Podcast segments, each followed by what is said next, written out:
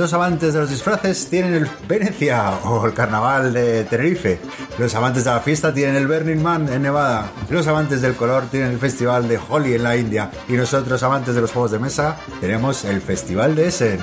Y hoy os vamos a hablar de la feria de juegos más importante del planeta. Bienvenidos al episodio número 17 de Qué rico el mambo, un podcast donde divagamos de juegos de mesa moderna. Yo soy Gaceto y como siempre me acompañan Yolanda. Hola, buenas noches a todos. Cheva Pabundi. Hola. Y Guille Soria. Buenas noches, pero recuerda que el festival realmente se llama Spiel y se hace en la ciudad de Essen. Spiel, Essen. Digital. Digital, digital. Es verdad. Haremos con propiedad. ¿Qué tal, chicos? ¿Cómo estamos? Muy bien. Veo, veo la cara de Chema eh, cansada porque imagino que habrá estado 72 horas non-stop viendo juegos, eh, Pues yo estaba a tope, emocionado. a tope con Essen, pero vamos, pero como un calavera, sí, sí. No, yo iba, voy a hablar en representación de una parte de la afición, que es la gente a la que Essen nos toca un pie. yo voy a ser, yo, yo represento al, al- al aficionado de, de calle. Claro que sí. ¿Qué tal, chicos? Bueno, ¿qué, os contáis? ¿Cómo habéis vivido estos días en esta edición tan extraña que nos ha tocado vivir en 2020?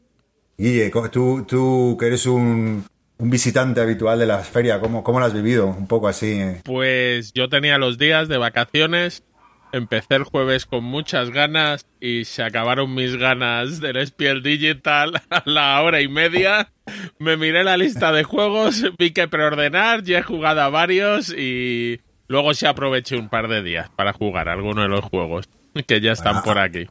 Ahora entramos eh, en más detalle, eh, pero yo cuéntanos un poco antes de... Pues nada, yo me lo iba a coger también de vacaciones, pero al final he tenido un montón de trabajo y nada. Y por voluntad propia decidí dejar las vacaciones y, ponerme a trabajar. Eh, así que nada, eh, lo que sí que el fin de semana he aprovechado todo lo que he podido y sí que he estado viendo pues directos de canales tanto en España, Análisis Parálisis, la eh, Mesa de DAM y luego canales así americanos, el Dice Tower, he estado viendo BGG y a tope, o sea, viendo vídeos, todo lo que he podido. Yo emocionada, como si fuese Nochebuena. Así me gusta, espíritu Como si fuese entretenido. es una vez al año. Claro que Yo sí. estuve, yo estuve el domingo, o sea, yo, eh, Yol nos envió en el, en el chat que tenemos de- del podcast, envió una- un link y entonces yo entré y la página estaba súper tumbada y tal, me intenté registrar, no había manera y no me volví a acabar hasta, no me volví a acordar hasta el domingo. Y el domingo por la tarde entré a mirar, conseguí registrarme a pesar de que la página muchos problemas, me pareció súper confuso todo a la hora de orientarme por dentro y aguanté, bueno, como Guille, yo aguanté igual 15 minutos o 20. Me vi un tutorial del Under Falling Skies que estaban Sí García y una chica, Amanda Davis, creo que se llama, que está, está con ellos ahora en el canal de Dice Tower, y estaba a punto de caer en coma ella. Porque claro, un juego en solitario, el Sí García se lo estaba pasando más o menos bien, pero ella estaba en plan, matadme por favor. Y yo, y yo creo que me lo transmitió. Y dije, bueno, ya está, ya, ya, ya he hecho, ya he hecho el lesson del año. Bueno, si os parece, ahora, ahora entramos en detalle un poco de, de cómo ha sido la feria, qué nos ha parecido, qué hemos jugado, qué hemos visto. Pero antes, eh, como siempre, eh, no sé si. Bueno, yo qué sé, que, que me contéis ahí si habéis entrado algún Kickstarter, si habéis hecho alguna comprita, eh, un poco. ¿Cómo no? Compras. Claro, Claro, ¿cómo claro. no vamos a hacer compras? Eso, Hay eso es lo que quiero los no propósitos. Exacto. ¿Qué has comprado, Joel? Ah, Yo Cuéntanos. estoy con el Gloomhaven Jaws of the Lion a tope.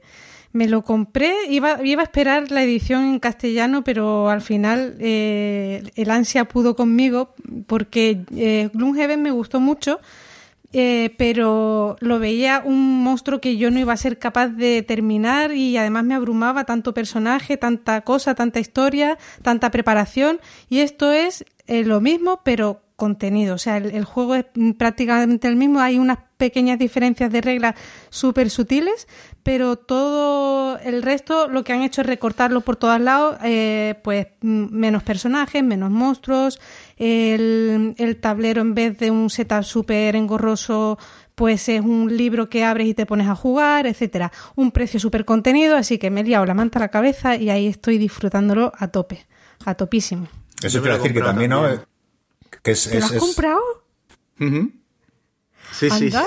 Sí, Bueno, por- pero le pega, ¿no? A Chema ese estilo de juego. Sí. pero él decía que no le llegaba a convencer mucho. A ver, yo tengo, Eh, yo tengo el Gloomhaven grande y jugué seis o siete partidas y me pareció bien, pero yo es un juego al que le tengo mucho respeto, me parece que hace muy bien lo que hace, pero es un, es un nivel de detalle de bofetadas en mazmorreo que a mí, o sea, no, no, no me da la vida, no me interesa tanto.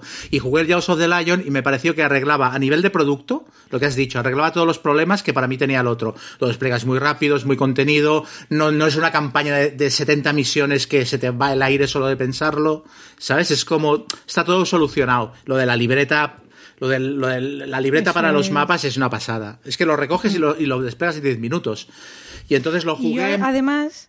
Dime, Di- dime. di- Perdón, perdón. No, no, que lo jugué, que me pareció como producto muy bien y como juego dije, vale, pero es igual que el otro. Lo que pasa es que ahora me he vuelto a venir a Madrid, nos van a encerrar a todos otra vez y... Y te vas a quedar aquí. Y es un juego que a dos me parece que funciona muy bien. Y creo que a Keka le va a gustar más que a mí. Entonces lo encontré en una tienda muy barato y dije, mira, nos lo compramos. Y a mí es el típico juego que yo jugarlo mm, no me parece mal. Yo quizás no, so- no, no, no promovería montar una campaña por mí mismo, pero a mí jugarlo me parece guay. Oye, ¿estáis comprando un poco en función de, de la que se avecina, iba a decir, o, de la, o, de- o del contexto que estamos sí, viviendo todos? Yo completamente. Sí, sí.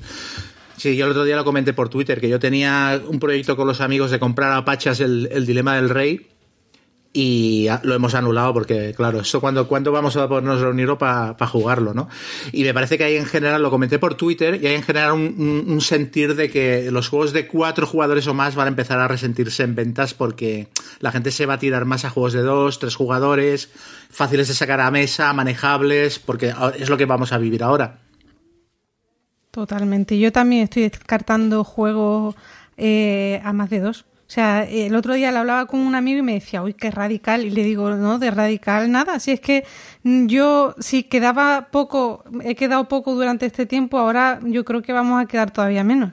Entonces, habrá que posponerlo. No digo, hombre, si sale un juego que es que me muera por tenerlo, veo una oferta tal, pues al final, pues tú sabes, al- terminas cayendo. Pero si no, Ahora estoy filtrando mucho por eso. Solitario para do- que funcione a dos jugadores.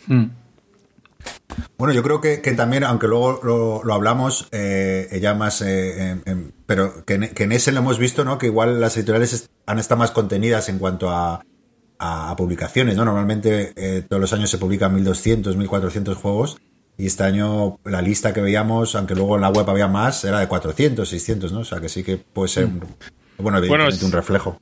Si entrabas en la lista de, de la propia Essen Digital, ahí había como 1200 o 1300 juegos. Lo que ocurre es que mucho eran versiones en alemán de juegos que ya habían Sí. salido, versiones en francés, versiones... eh, Entonces, en efecto, yo creo que las editoriales han bajado o van con un poco más de calma. Lo mismo te sacan... Ahora solo lo presentaban, no lo ponían a la venta y ya cuando acaben la producción lo sacarán. Entonces...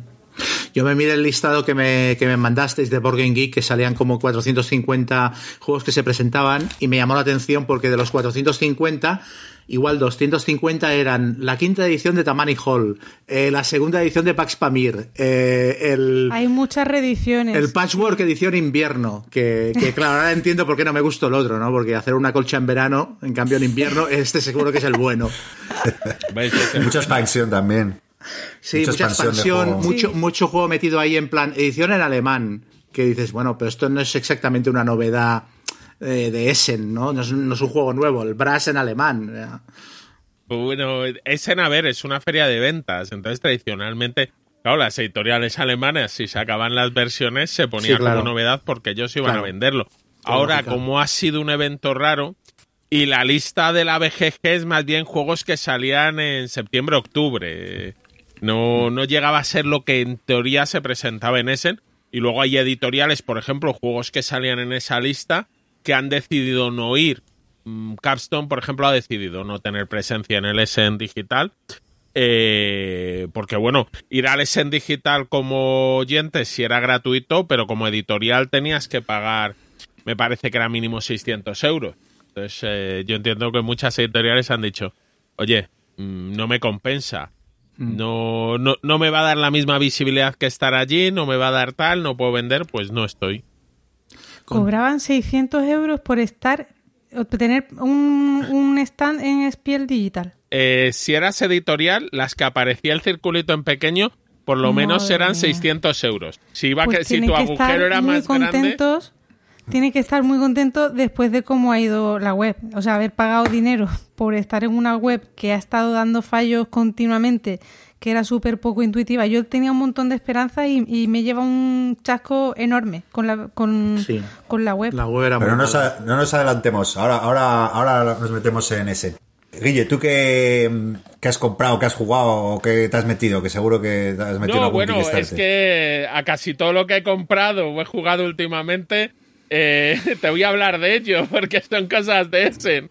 Entonces, eh, Pues nada, yo creo os cuento que- yo y pasamos si no al meollo, que es lo que, ¿no? Yo muy rapidito me he metido a tres P500 de GMT. Eh, el Atlantic Chase, que es de, de barquitos, eh, bueno, la batalla en el Atlántico. El Bayonets and Hawks, que también me ha parecido muy curioso y no muy complicado. Y, y el, el, el Samurais, que todavía no había metido, Chema, que yo tenía la, la edición antigua con miniaturas, Sí. pero lo, lo acabé vendiendo Pero- porque había que pegarlas. ¿Todavía No, me está abierto? en el ¿Todavía está abierto el el P500? Ah, el Eso está abierto vale. siempre. Eso Pero está abierto los- hasta que lo... Los pre-orders y los P500 de GMT, eh, yo entiendo meterse para que el proyecto se haga realidad, pero a nivel de, de precio y de plazos, igual no dan. Yo o sea, ya no me s- meto. no salen demasiado a cuenta. Yo es que las últimas experiencias que he tenido, me metí en el Battle Line Medieval y llegué a un día Gigamesh y digo, hostia, aquí lo tienen y lo tienen 10 euros más barato y yo lo he recibido la semana pasada 10 euros más caro. Bueno, a mí el Versalles, que es un juego que está jugando bastante estas semanas, eh, me, me costó 60 euros con envío y ahora está, en tienda está en 90, ¿eh? O sea que yo sí que le veo... Lo, lo único porque luego a veces siempre las reglas están mal, hay ratas y tal. Por esa razón sí. Pero bueno, como... como como lo Pues- suele leer otro. Pero eso no es el P500. Si te lo compras, la- es la primera edición de GMT. Claro. No, el pre-order, el que te llega. Yo, el Claro, me ha llegado de P500. Sí, pero que si viene con erratas, da igual que te lo compres Ah, en P500 bueno, sí, que verdad, te lo compres en la tienda. De hecho, te llega- si... Ah, perdona, Joel. No, no, di. No, que de hecho si te viene con erratas es más cómodo haberte metido en el pre-500 porque si hacen pack de corrección te lo mandan. Yo ahora he visto que para el Imperial Struggle este eh, Sí. me tienen que mandar una colección de... ¿Es el Imperial o es el Colonial? Struggle? Bueno, tienen que No, mandar el Imperial, una Imperial. El Imperial. Imperial, ¿no? Una Sí, colección de cartas, pegatinas, tokens, vamos, no han dado ni una. Juego nuevo. Bueno, yo me. No, es- no es juego de tableros rol, pero yo me compré cuando salió el bundle del juego de rol de Alien, de Fría Liga, porque claro, yo esto me lo tenía que comprar, me compré todo lo que sacaron y estaba, o sea, la mitad de las cosas con erratas. La aventura con erratas, el mapa con erratas, las, la mitad de las cartas de equipo con erratas, y entonces me he acabado comprando el Starter Kit, que está todo corregido. Entonces, eh, conclusión, la próxima vez con Fría Liga me voy a esperar a que lo lleven a tiendas, porque si no, les acabas pagando la corrección. ¿Sabes? Yo hay uno ahora en P500 que sí que me ha interesado un montón y creo que ya lo están enviando, que es el, el de Mark Simonich, el mismo del, del Aníbal. Ujú. Ha sacado juego nuevo. Eh, no ma- Uf, se me ha ido el nombre, ¿cómo era? Eh, Gael, te iba a decir. Algo con G. No me acuerdo, pero... Es que esto me suena Eh, haberlo visto. Rom- ¿No era uno de, sí. de Julio César? Roma versus... Sí, sí, sí, ese. Jul... Sí, creo que sí. Es que no, me acuerdo el nombre. Ahora lo busco si no. Pero ese tiene que estar a punto de llegar y tiene muy buena pinta. El tablero muy parecido al de al del Aníbal y es del mismo diseñador. Y, y Celacanto, que es un tío que sabe bastante de esto, decía que le echáramos un vistazo porque podía estar bien. Así que ese sí que...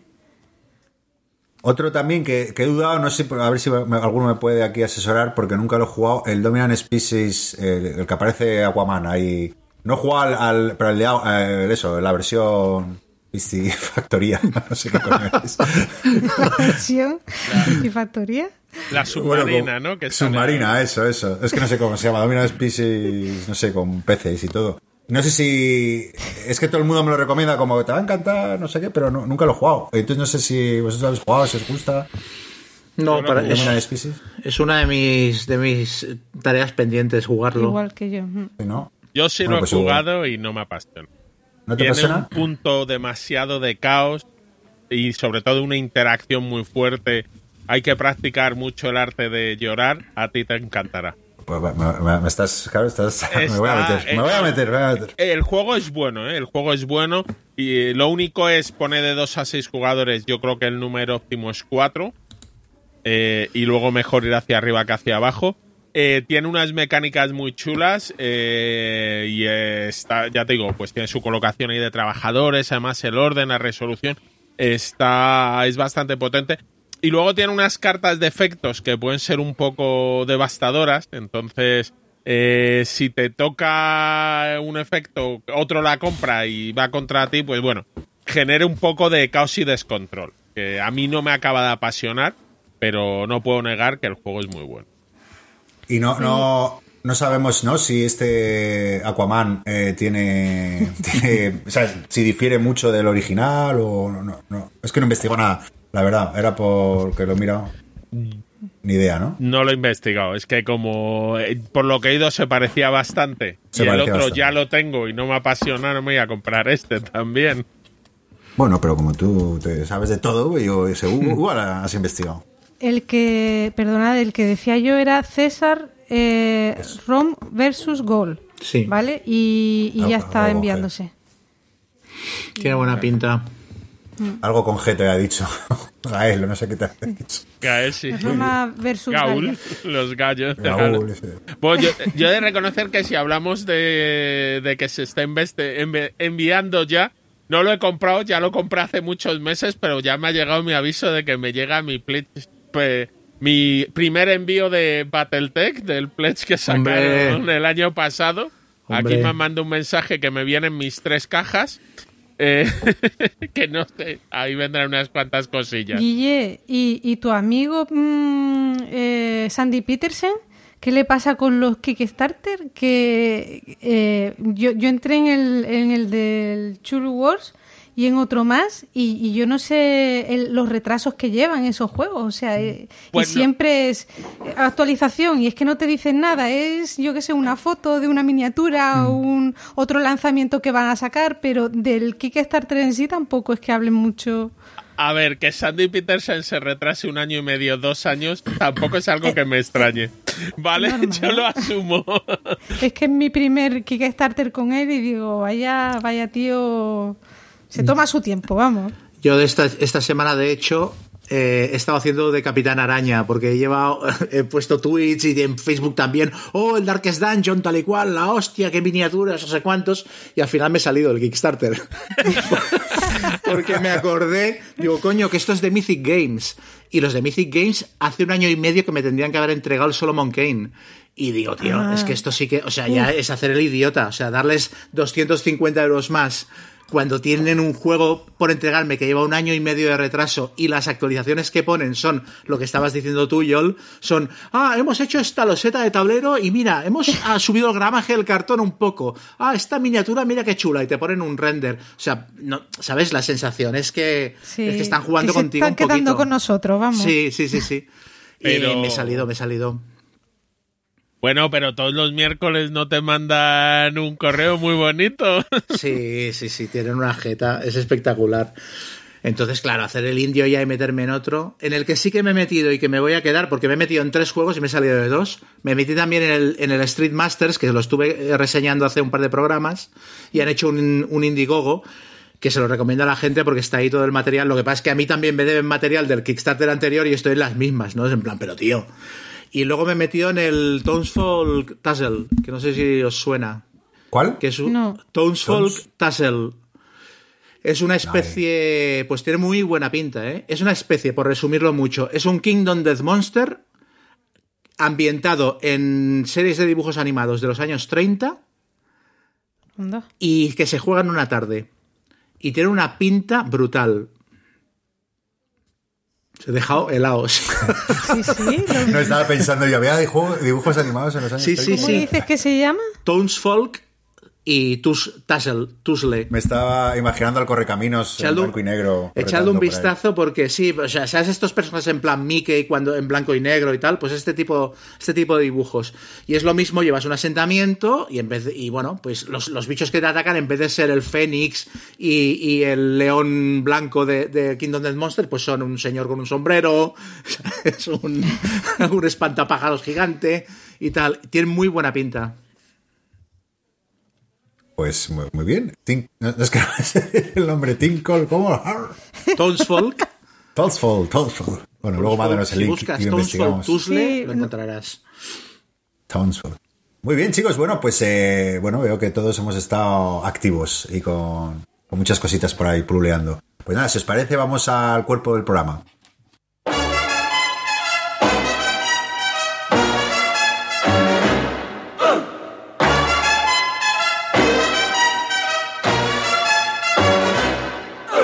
Papa loves mambo.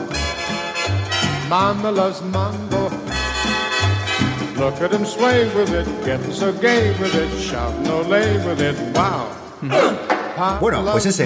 Vamos a empezar un poco, ya que hemos empezado un poco eh, con el, yo creo que el, el que ha sido el caballo de Troya, ¿no? Un poco, eh, que es la web, la, la web de... Y yo, como referencia, pondría la de Gencon, que no sé si, creo que los cuatro en algún momento de la Gencon la vimos que eh, era nefasta. Entonces, bueno, ¿qué os parece un poco la web, la usabilidad? eh, si habéis encontrado las cosas, si os ha gustado, si no.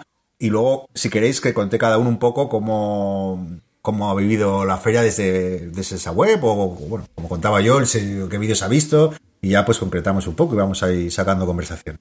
Pues no, a ver, yo lo mío ya os he dicho, es muy rápido. Yo entré un rato, me pareció un lío, me pareció que le faltaba, le faltaba, por ejemplo, en la página principal un menú de búsqueda para poder introducir y buscar de manera fácil. Tenía, estaba como súper escondido, o tenías que irte, te redirigía a tipo de juegos y a partir de ahí tenías, tenías como que deducir dónde estaba el juego o la editorial que estabas buscando. Esto me pareció un, un rollo. Y a pesar de eso, quiero comentar que le pregunté a Xavi Garriga cómo lo había vivido él. Y él dijo, me dijo literalmente, dice, yo soy demasiado viejo para esta mierda. Y, me di- y aún así me dijo, dice, a pesar de que la web era, era un rollo y funcionaba muy mal, dice, es lo único que se ha hecho este año que ha tenido un poquito de cara y ojos. Decía, todas las mesas de demostración virtual estaban llenas, eh, ha- había un tráfico de gente que no lo he visto en ningún otro, ninguna otra feria virtual, y él comentaba que era lo único que se había hecho en el 2020 que recordaba un poquito a lo que eran las ferias cuando podíamos ir en presencial. O sea que pese a todos los problemas que ha tenido, parece que los mínimos se han cumplido. A ver, es que lo de la Gen Con y la UK Game Expo ha sido, vamos, que no se ha enterado nadie. Eh, hicieron un intento también de hacer algo digital y tal, pero nada, se quedó en cero. Y esto por lo menos, pues eso, pues tenía su carrusel de, lo- de los medios que estaban activos, con directos, y podías pinchar y, y enterarte quién estaba eh, retransmitiendo alguna partida. eh, yo qué sé, por lo menos eso, había algo, pero es verdad que bueno, el primer día se cayó directamente. El primer día, cuando abrió la feria, eh, se cayó la página web y, y no, o sea, estábamos todos ahí metidos y, y nada. Pero yo, eso refleja muy bien lo que es la entrada al recinto, todos Sí, sí, ahí. sí, Claro. todos ahí aplastados. hicieron muy temático, ¿verdad? Exacto, Lo- exacto. Lo tematizaron. Pero luego entras al recinto. Aquí lo que haces luego es cerrar la ventana y decir, se acabó el spiel. si va a estar cayéndose todo el rato, no me interesa. Sí, yo, yo entré y, y un poco lo mismo, que igual que todos. Yo, el, el registro, que era un rollo, no lo había hecho antes, eh, no pude registrarme y bueno, tiré la toalla a los cinco minutos. Pero luego por la tarde sí que volví y bueno, un poco lo que cuenta Chema, el buscador no encontraba las cosas hasta que ya lo encontré. Luego por categorías, pero lo que más me rayaba era esa especie de magma ahí hexagonal. Y, y siempre, siempre, o sea, que no sabía qué editorial había investigado, qué editorial no había visto, qué juego no. O sea, no me pareció muy intuitivo. Vamos, que me parece mejor la lista de la BGG de siempre. Bueno, era, era- un escape room, ¿no? Era- Sí. Lo habían planteado como un juego. Y siempre acaba en el mismo hexágono. Yo, mierda, si esta editorial la he visto como siete veces. Las que pagaron más de 600 euros. Exacto. No, a ver, lo que la lista que tenían era bastante mala y con bastantes menos funcionalidades. Yo creo que aquí un poco tendrían que haber aprovechado y, por ejemplo, haberse aliado más con la BGG. Es decir, bueno, yo te pongo a ti la lista de juegos, y, luego rediriges a mis cosas, pero vosotros que sabéis manejar listas, que permitís listas exportables a otros formatos, que permitís marcarlas, aquí sí, le podías poner un corazoncito, pero luego era un lío y la lista era de la de ve añadiendo, añádeme otros 25 juegos, añádeme otros 25 juegos, que acabas eh, que como te confundas y desiniciar, vuelves Tienes que a empezar. volver a empezar, sí, sí, era mortal eso. Entonces no Al era- final, no, que yo creo que ha sido más interesante eh, lo que han hecho las editoriales y los medios y los canales por, por detrás, así eh, a su bola, que lo que había ahí dentro. O sea, de Vir, por ejemplo, que si ha hecho un canal Discord, partidas en TTS para presentar los juegos, un montón de movimiento en, en su canal de YouTube. Eh, te ibas a los canales y había unos cuantos que estaban transmitiendo directo desde las 10 de la mañana a las 10 de la noche. Y ya si cogías luego canales americanos, pues solapabas uno con otro y es que si querías po- podías estar hasta las tantas de la, madru- de la madrugada viendo cosas sobre novedades de ese. O sea que información ha habido un montón, pero mm, más te lo tenías que buscar tú por tu cuenta e ir investigando quién ofrecía esa, ese contenido que, que quedarte ahí en la web porque al final te cansabas. O por lo menos eso es lo que a mí me ha pasado. Sí, en eso estoy de acuerdo, que las editoriales han hecho, yo creo que muchas de ellas muy buen trabajo. Y, y yo sí que he podido ver, eh, sí, a, a través de la web, pues te redirigen un poco al Discord de, de- de- de la editorial. Y, y sí que me estuve apuntando a. a- estuve dos, o- dos o tres partidas eh, de juegos que me interesaba pichear. Y, y estaba muy bien, la verdad. Y lo tenían muy bien organizado en Discord el contenido por, por diferentes por los diferentes juegos. Luego, si eres editorial, pues contactar con. O sea, en función del- de la tipología de- del, ¿no? del visitante, pues lo tenían bien organizado. Y sí que me estuve viendo ahí que, que me, me decían, Casetableros, eh, conéctate. Y yo, no, perdón, que yo solo quiero ver, no quería participar. Porque sí que era, era un poco Torre de Babel, ¿no? Uno, un asiático, un alemán, un brasileño, uno explicando tal. Y dijo, uff, que esto va a Bueno, ser. pero eso es igual que en la feria, que te Sí, sí. sientas un poco Claro. con gente que no conoces y de diferentes países. Pero yo en la feria no me siento a jugar por, por el ruido, por el tal. En ese aspecto, mira, es yo creo que la, la mejor parte. eh, a mí la feria, sentarme a jugar me parece una locura. Lo hice un año y, y casi me muero de el ruido que te lo estoy explicando en alemán, en inglés, con un ruido que hay horrible, eh, gente esperando, venga, muévete rápido, no sé qué. Lo deseché desde Muy el primer año.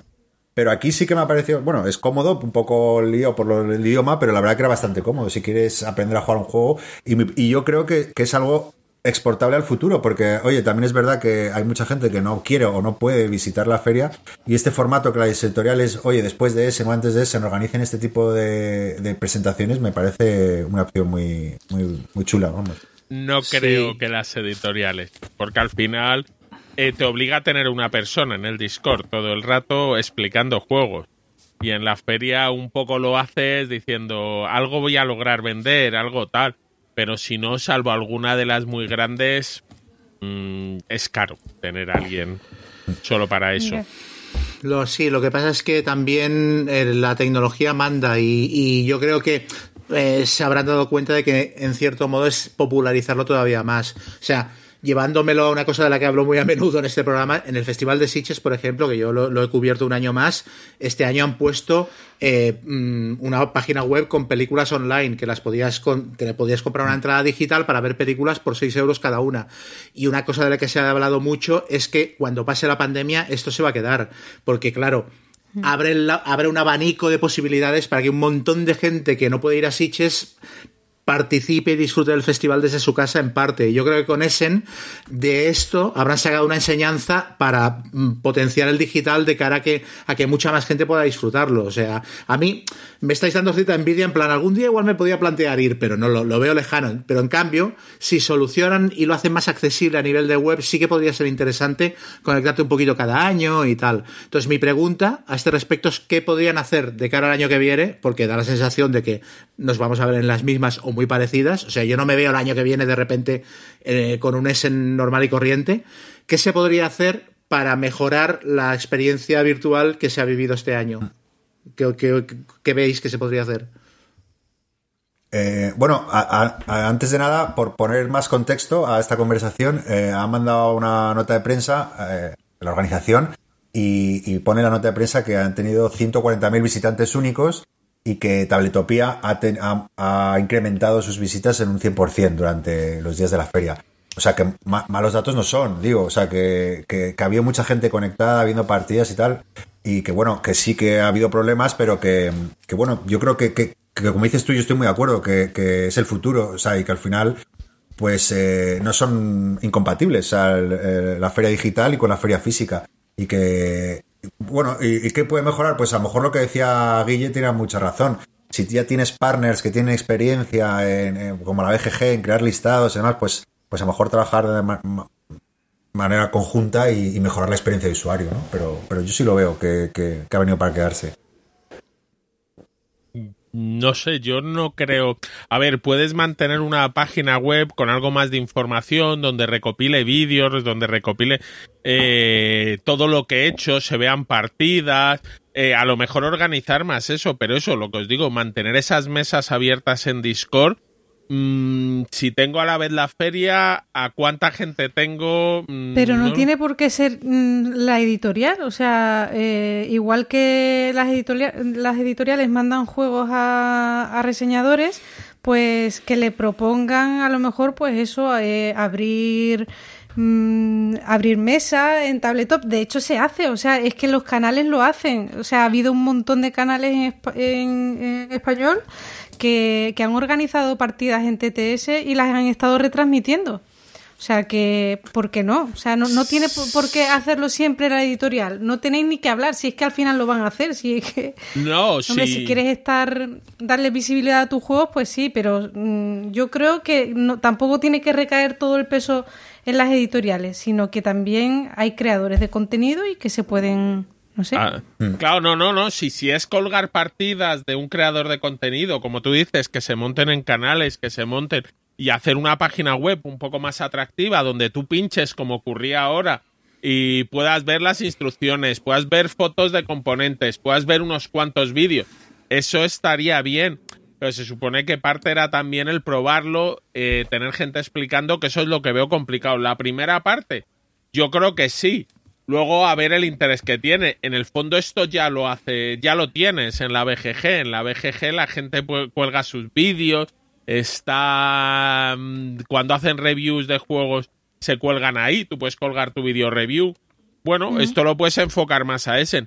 Y luego también lo que cambiaría es, ¿intentasteis ver alguno de los canales oficiales de, de la feria? ¿El principal? No. No, No. especialmente porque no tenía nada que no fuera en alemán. Ellos entiendo que su público de la feria es alemán principalmente, pero todos los canales principales, es verdad que luego tenían partners de, de varios países y eso lo han gestionado bien. Además, se han debido de mandar muchas copias previas de review para que la gente lo pudiera probar, lo pudi- pudiera opinar, que es lo que más te interesa al final, conocer la opinión de la gente. Pero los canales ellos y todo lo que iban retransmitiendo era en alemán. Bueno, Pues ves, eso es mejorable. Eso por ahí pueden tirar. Sí. por ahí. Por cierto, De todas eh, maneras, es que, es que em, hay un tema que es que no hay vuelta atrás con estas cosas. O sea, una vez has hecho algo como el Essen Digital, parte de lo que has hecho la gente te lo va a exigir. La gente que no va nunca Ojo, a ojo. Y que se conecta va a decir, es que yo lo quiero cada año esto. Pues no creo que lo puedan cortar.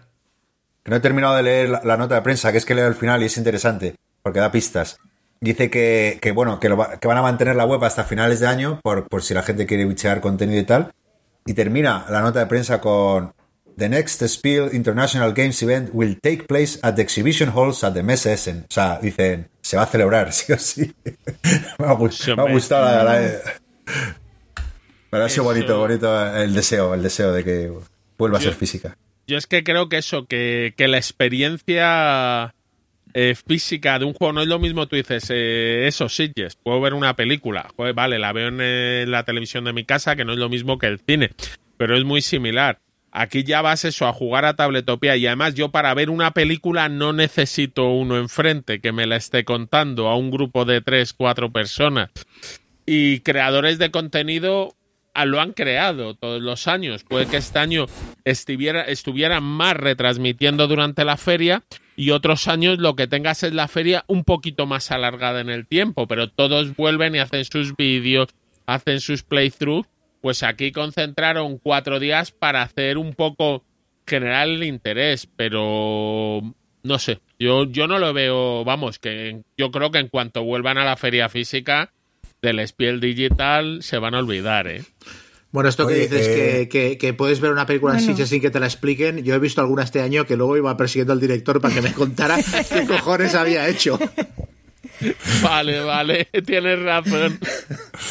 Oye, y cambiando un poco de tercio, eh, eh, lo que sí me, me, ha- me ha- me ha decepcionado un poco es, eh, es la compra de juegos, porque en algunos te ponía la compra, bueno, que te redirigían a otras webs y tal, pero Qué bajonazo.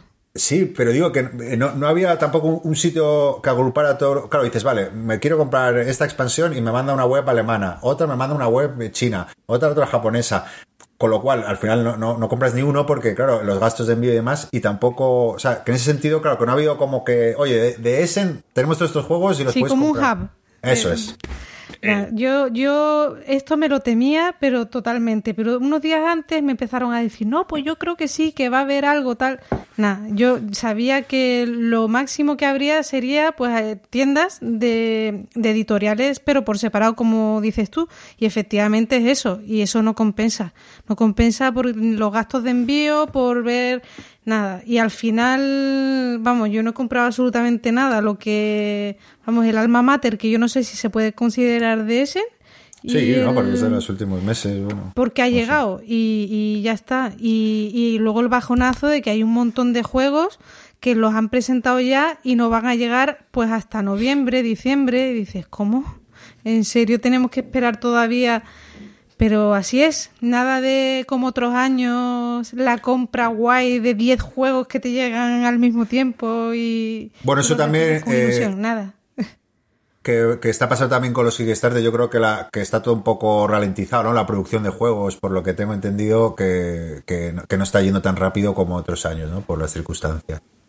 Eh, en general, digo, ¿eh? O sea, entonces me Pero yo que... creo por- que hay ya muchas editoriales que tienen los juegos en el almacén y no sé por qué no, no, no, no lo sacan, ¿no? No, Está a habiendo ver, retrasos. eh, las imprentas están saturadas. No están acabando. Y además yo supongo que las imprentas estarán saturadas hasta cierto punto, pero tampoco estarán haciendo esfuerzos, eh, como quien dice, extras. Porque ahora, bueno, todas las empresas supongo que van un poco al ralentí, yo trabajo. Antes, cuando hay una fecha para Essen, es que le llegas al de la imprenta y le dices, oye, o tengo los juegos y me los puedo llevar tal día o no vendo en la feria. Y la feria es vender ahora. Una vez que lo voy a vender al mercado normal, lo saco en distribución, por un mes no me pasa nada. Eh, entonces yo creo que se, se está apretando poco a las imprentas y además parte de la producción con los líos, con las paradas, pues no está siendo tanta como podría ser. Y, y si es verdad, aquí lo que tendría que haberse planteado la feria es si tenía interés en que se vendieran o no juegos, porque tú llegas y dices, señores, ustedes pueden comprar los juegos, pero les, se los vamos a enviar dos semanas eh, salen después de que acabe la feria. Ellos apuntaban, le piden todo a las editoriales, hacen un punto común y envían desde ahí todo lo que pida. Pero eso conlleva una logística y un trabajo. Y yo creo, vamos, que la feria no tenía el más mínimo interés. Entonces, o te buscas una tienda online que tenga mucho, o, o bueno, yo alguno de los juegos sí hemos hecho, por ejemplo, el Praga Caput Regni. Oye, que en esta página lo venden. ¿Cuánto hay que comprar para que salgan los gastos de envío interesante? Cinco, Joder, vale. así Cin- sí. Cuatro amigos. Pedimos cinco de este. El- algún otro, el Cloud Age, lo mismo, lo vende la página de la editorial. ¿Cuántos para llegar a gastos de envío? Cinco. Venga, los mismos Adentro. del anterior. Va adentro. Y ya los tenéis, Guille. No, no, no, no, no, no. Yo eh, de esos dos que te he dicho llegarán, supongo que en algún momento de noviembre.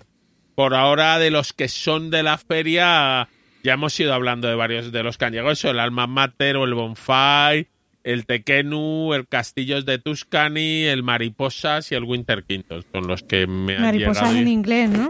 Sí, Mariposas en inglés.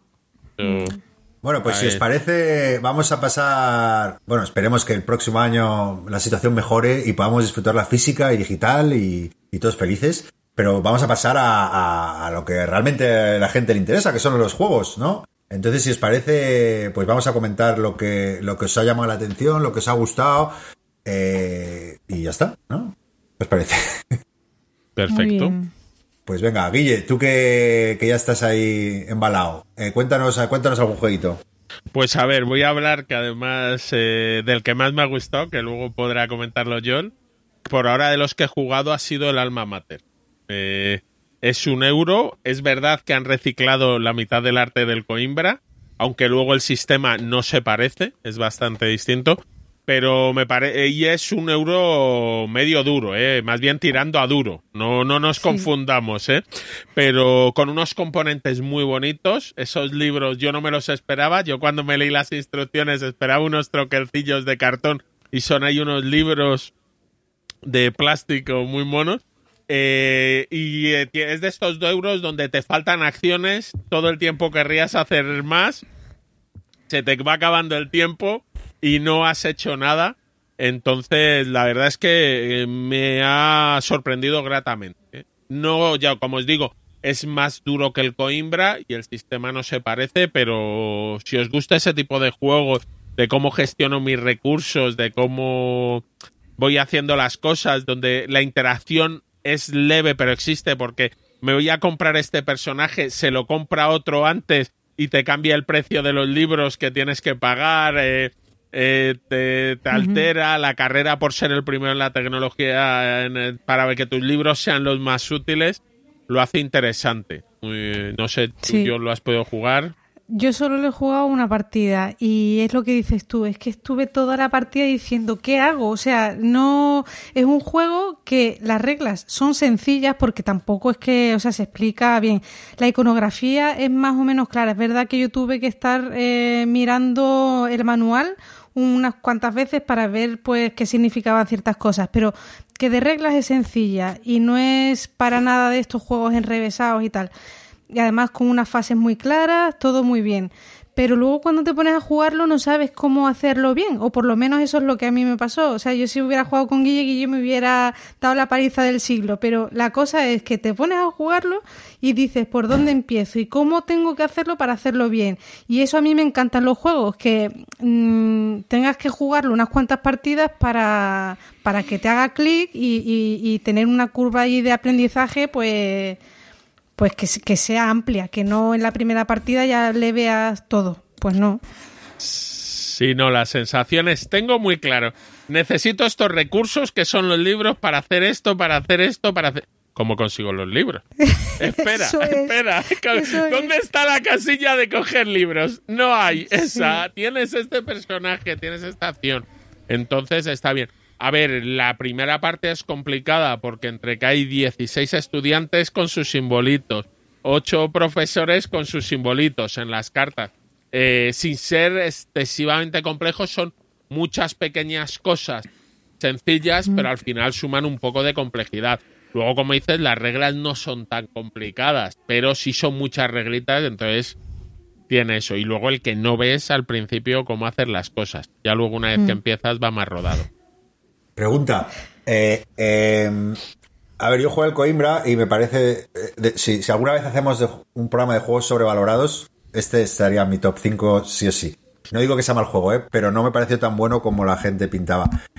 ¿Qué os parece en comparación con el Coimbra? Ya sé que este es un poquito más complejo, que tampoco se parecen tanto, aparte del aspecto esto, pero si tuvierais que elegir uno de los dos, eh, ¿cuál os caeréis y por qué?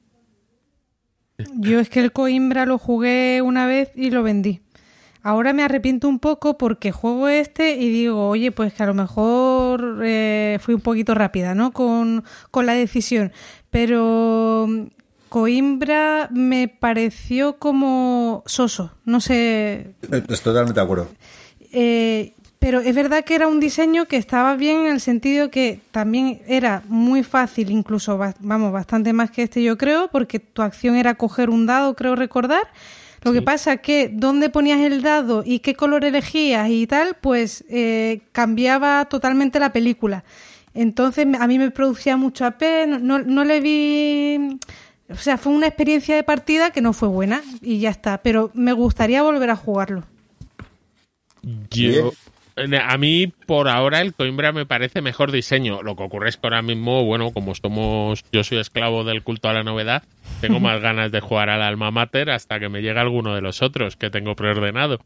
Pero mm, el Coimbra a mí me parece un diseño, lo de que los dados tengan eso, color, y, se, y valor y las dos cosas te interesen cuando haces la selección de dados, el cómo lo pones, el de cuánto estoy dispuesto a pagar por intentar conseguir este personaje. A mí el Coimbra me parece un juegazo. Y hmm. este Alma Mater tiene el problema que yo le veo a veces a los juegos complicados, eh, que por ahora me está gustando mucho y parece que todo encaja muy bien. Parecen los juegos complicados, luego te das cuenta en un momento dado que dices, oye, si es que me han metido aquí mil cosas que me sobran y no lo has hecho mejor ojo, Ojo, Guille Soria, este, este, este corte lo vamos a, sacar y lo vamos a poner de publicidad del programa. No, no, no, no. Hay juegos que le añaden complejidad que no, no tiene interés. Siempre lo he dicho. En el Carpe Diem, lo de que sean las dos losetas del heptágono enfrentadas cuando por toponimia es lo mismo las de la izquierda y la derecha añadir esa dificultad a un juego no te añade nada al juego y lo complica para nada. Eso no me gusta en un juego. A mí, tú, si quieres hacérmelo complicado, hazme una raid donde tengo que estar ahí sudando por cada eh, peseta, donde, o por cada libra, donde, joder, lo pongo a 7 o lo pongo a 8. Si lo pongo a 8, a ver, voy a vender más, menos. Me parece maravilloso, pero a veces también le metemos muchas cosas a los juegos dices, mm, pues el juego no me ha apasionado tanto. Mm, vale, le has metido muchas cosas, pero no me ha parecido que encajen también. Por ahora en el Alma Mater yo llevo un par de partidas a tres jugadores ambas. Me han parecido que han encajado muy bien. Y de la primera a la segunda partida ves que cambia mucho tu forma de jugar, porque dices, espera, que ya hemos aprendido un poquito. Un momento, ¿escucháis? El silencio es Chema Pamundi. Sí, lo que me decís me, a mí me, me, toca un pie. No, a ver, yo quiero, ¿Eh? quiero decir que yo tengo un problema con. Tengo un problema con las novedades de Essen y de este tipo de ferias en general, y es que en algunos casos las. O sea, o me entero de ellas por otros canales, o sea, los juegos que ya me interesan, ya me entero de ellas por otros lados, entonces no me, no me considero desinformado. Y luego hay otras que las veo tan lejanas que no consigo que me enganchen del todo. O sea, yo estoy todavía, si me compro o no, el dilema del rey, y entonces, claro, estar pendiente de un juego de Essen que me enseñan dos fotos, una caja, y me dicen que a finales del año que viene irá Kickstarter. O sea, que es que o yo soy un señor mayor ya. O sea, que tengo que estar pensando en un juego a tres años vista. Entonces, ah, eh, eso me suelen salir. Los de Essen salen al momento, suelen salir, muchos de ellos. Claro, como muy tarde, a finales en diciembre. Bueno, es verdad que también algunos se anuncian para el siguiente año. Claro, es que algunos se anuncian sí, para, algunos sí, pero la mayoría, si quieren estar posicionados, tienen que sacarlo más o menos ya. sí, pero es que... Peor es un Kickstarter que tienes que estar dos años esperando. Pero es que hay algunas presentaciones en Essen que eran presentaciones de que, oh, vamos a ir a Kickstarter en breve, ¿sabes? Que era como... Sí, es verdad que también aprovechan. Todos los años hay alguno así, pero es la, la inmensa minoría, vamos. Sí, pero vamos. Es, que verdad que, iba, que, es, que, novedades de juegos hay, hay, todo el año y a través de múltiples plataformas. O sea, que no es como si Essen inventara la Fanta de naranja de repente. pero no se, no se concentran tantas novedades en un periodo de tiempo tan corto. Ya, es, pero a mí, me da, a mí, me da, igual ver 450 novedades apiñadas en un mismo sitio que ver las repartidas a... lo largo de tres meses en, en diferentes webs. O sea, la información me llega objetivo, igual. Objetivo del podcast. Te lo vamos a llevar a Essen. Te vamos a llevar a Essen. Me encantaría. Está... No, a ver, Essen es eso, es la todas las editoriales. Este año es un poco distinto por las circunstancias, pero normalmente tú como editorial quieres llegar a Essen porque es el escaparate a partir de ese Essen es el final o el principio del año lúdico, como quieras verlo. Pero se concentran. De hecho, eh, verá, esto te lo puede contar alguien, de, de febrero a junio hay una sequía de juegos donde apenas salen novedades. Luego se empieza a animar, empiezan las Gen a veces llega algo para Origins y luego ya nos contenemos y tenemos Essen y las navidades. Vale. Si es verdad que a veces es distinto porque en Essen salen versiones en inglés y en alemán de los juegos y luego al mercado español llegan a lo mejor en esa época más mm. tranquila, la de enero a junio, pero los que nos compramos los juegos sin esperar mucho... Chima, ¿tú no has ido nunca a una feria aunque sea de enanos de jardín? Sí, hombre, he ido a ferias de juegos, he ido a muchas, claro.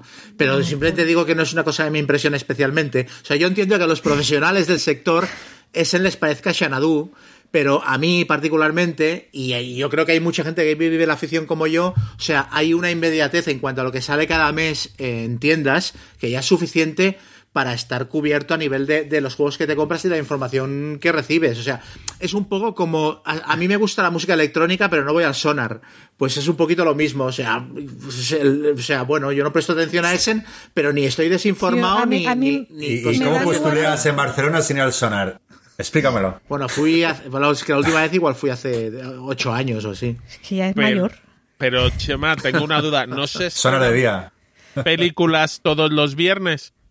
¿Cuál es el interés de ir a un festival como Sitges? Si todo va a salir, todos los viernes me estrenan películas, puedo ir todas las semanas. Sí, pero si tienes, eh, razón, si es que yo entiendo perfectamente, os entiendo perfectamente a vosotros y entiendo perfectamente al que esté enganchado a, Essen. Yo simplemente digo que no hay una obligación de estarlo y que a mí particularmente me interesa de manera relativa y eso no implica que viva la afición de manera menos profunda ni que esté, ni que no, no me entere de, las cosas. De hecho, los cinco, cuatro o cinco juegos que me han interesado de la lista de 400 y pico que miré, hay uno que no conocía su existencia. Los otros cuatro ya eran juegos que estaba siguiendo por mi cuenta. Venga, cuéntanos, Chema cuéntanos, háblanos de ese uno o uno de esos. Pues mira, por ejemplo, el, uno que seguramente lo conoceréis todos, no se llama Riders of Scythia, que dicen que es una especie de saqueadores del Mar del Norte más duro, o sea, como si le metieras las expansiones y lo endurecieras más. Y es un juego que siempre he tenido pendiente también de comprarme y nunca me lo he comprado porque he pensado, te gastarás, aparte de ahora que hay la Big Box, te gastarás 70, 80 euros o 90 y se te quedará corto. Y entonces este me parece que me podría encajar más y aparte gráficamente me parece muy bonito y el trasfondo que es en plan eh, asirios y, griegos y persas y tal me parece más interesante y, tienen, tienen, no sé, tienen muy buena pinta. Es una mezcla de gestión de mano, colocación de trabajadores, set collection, dados y tal y no sé, tiene pinta de ser muy divertido y es... hay mucha gente que se ha quejado del grafismo y a mí me parece una preciosidad.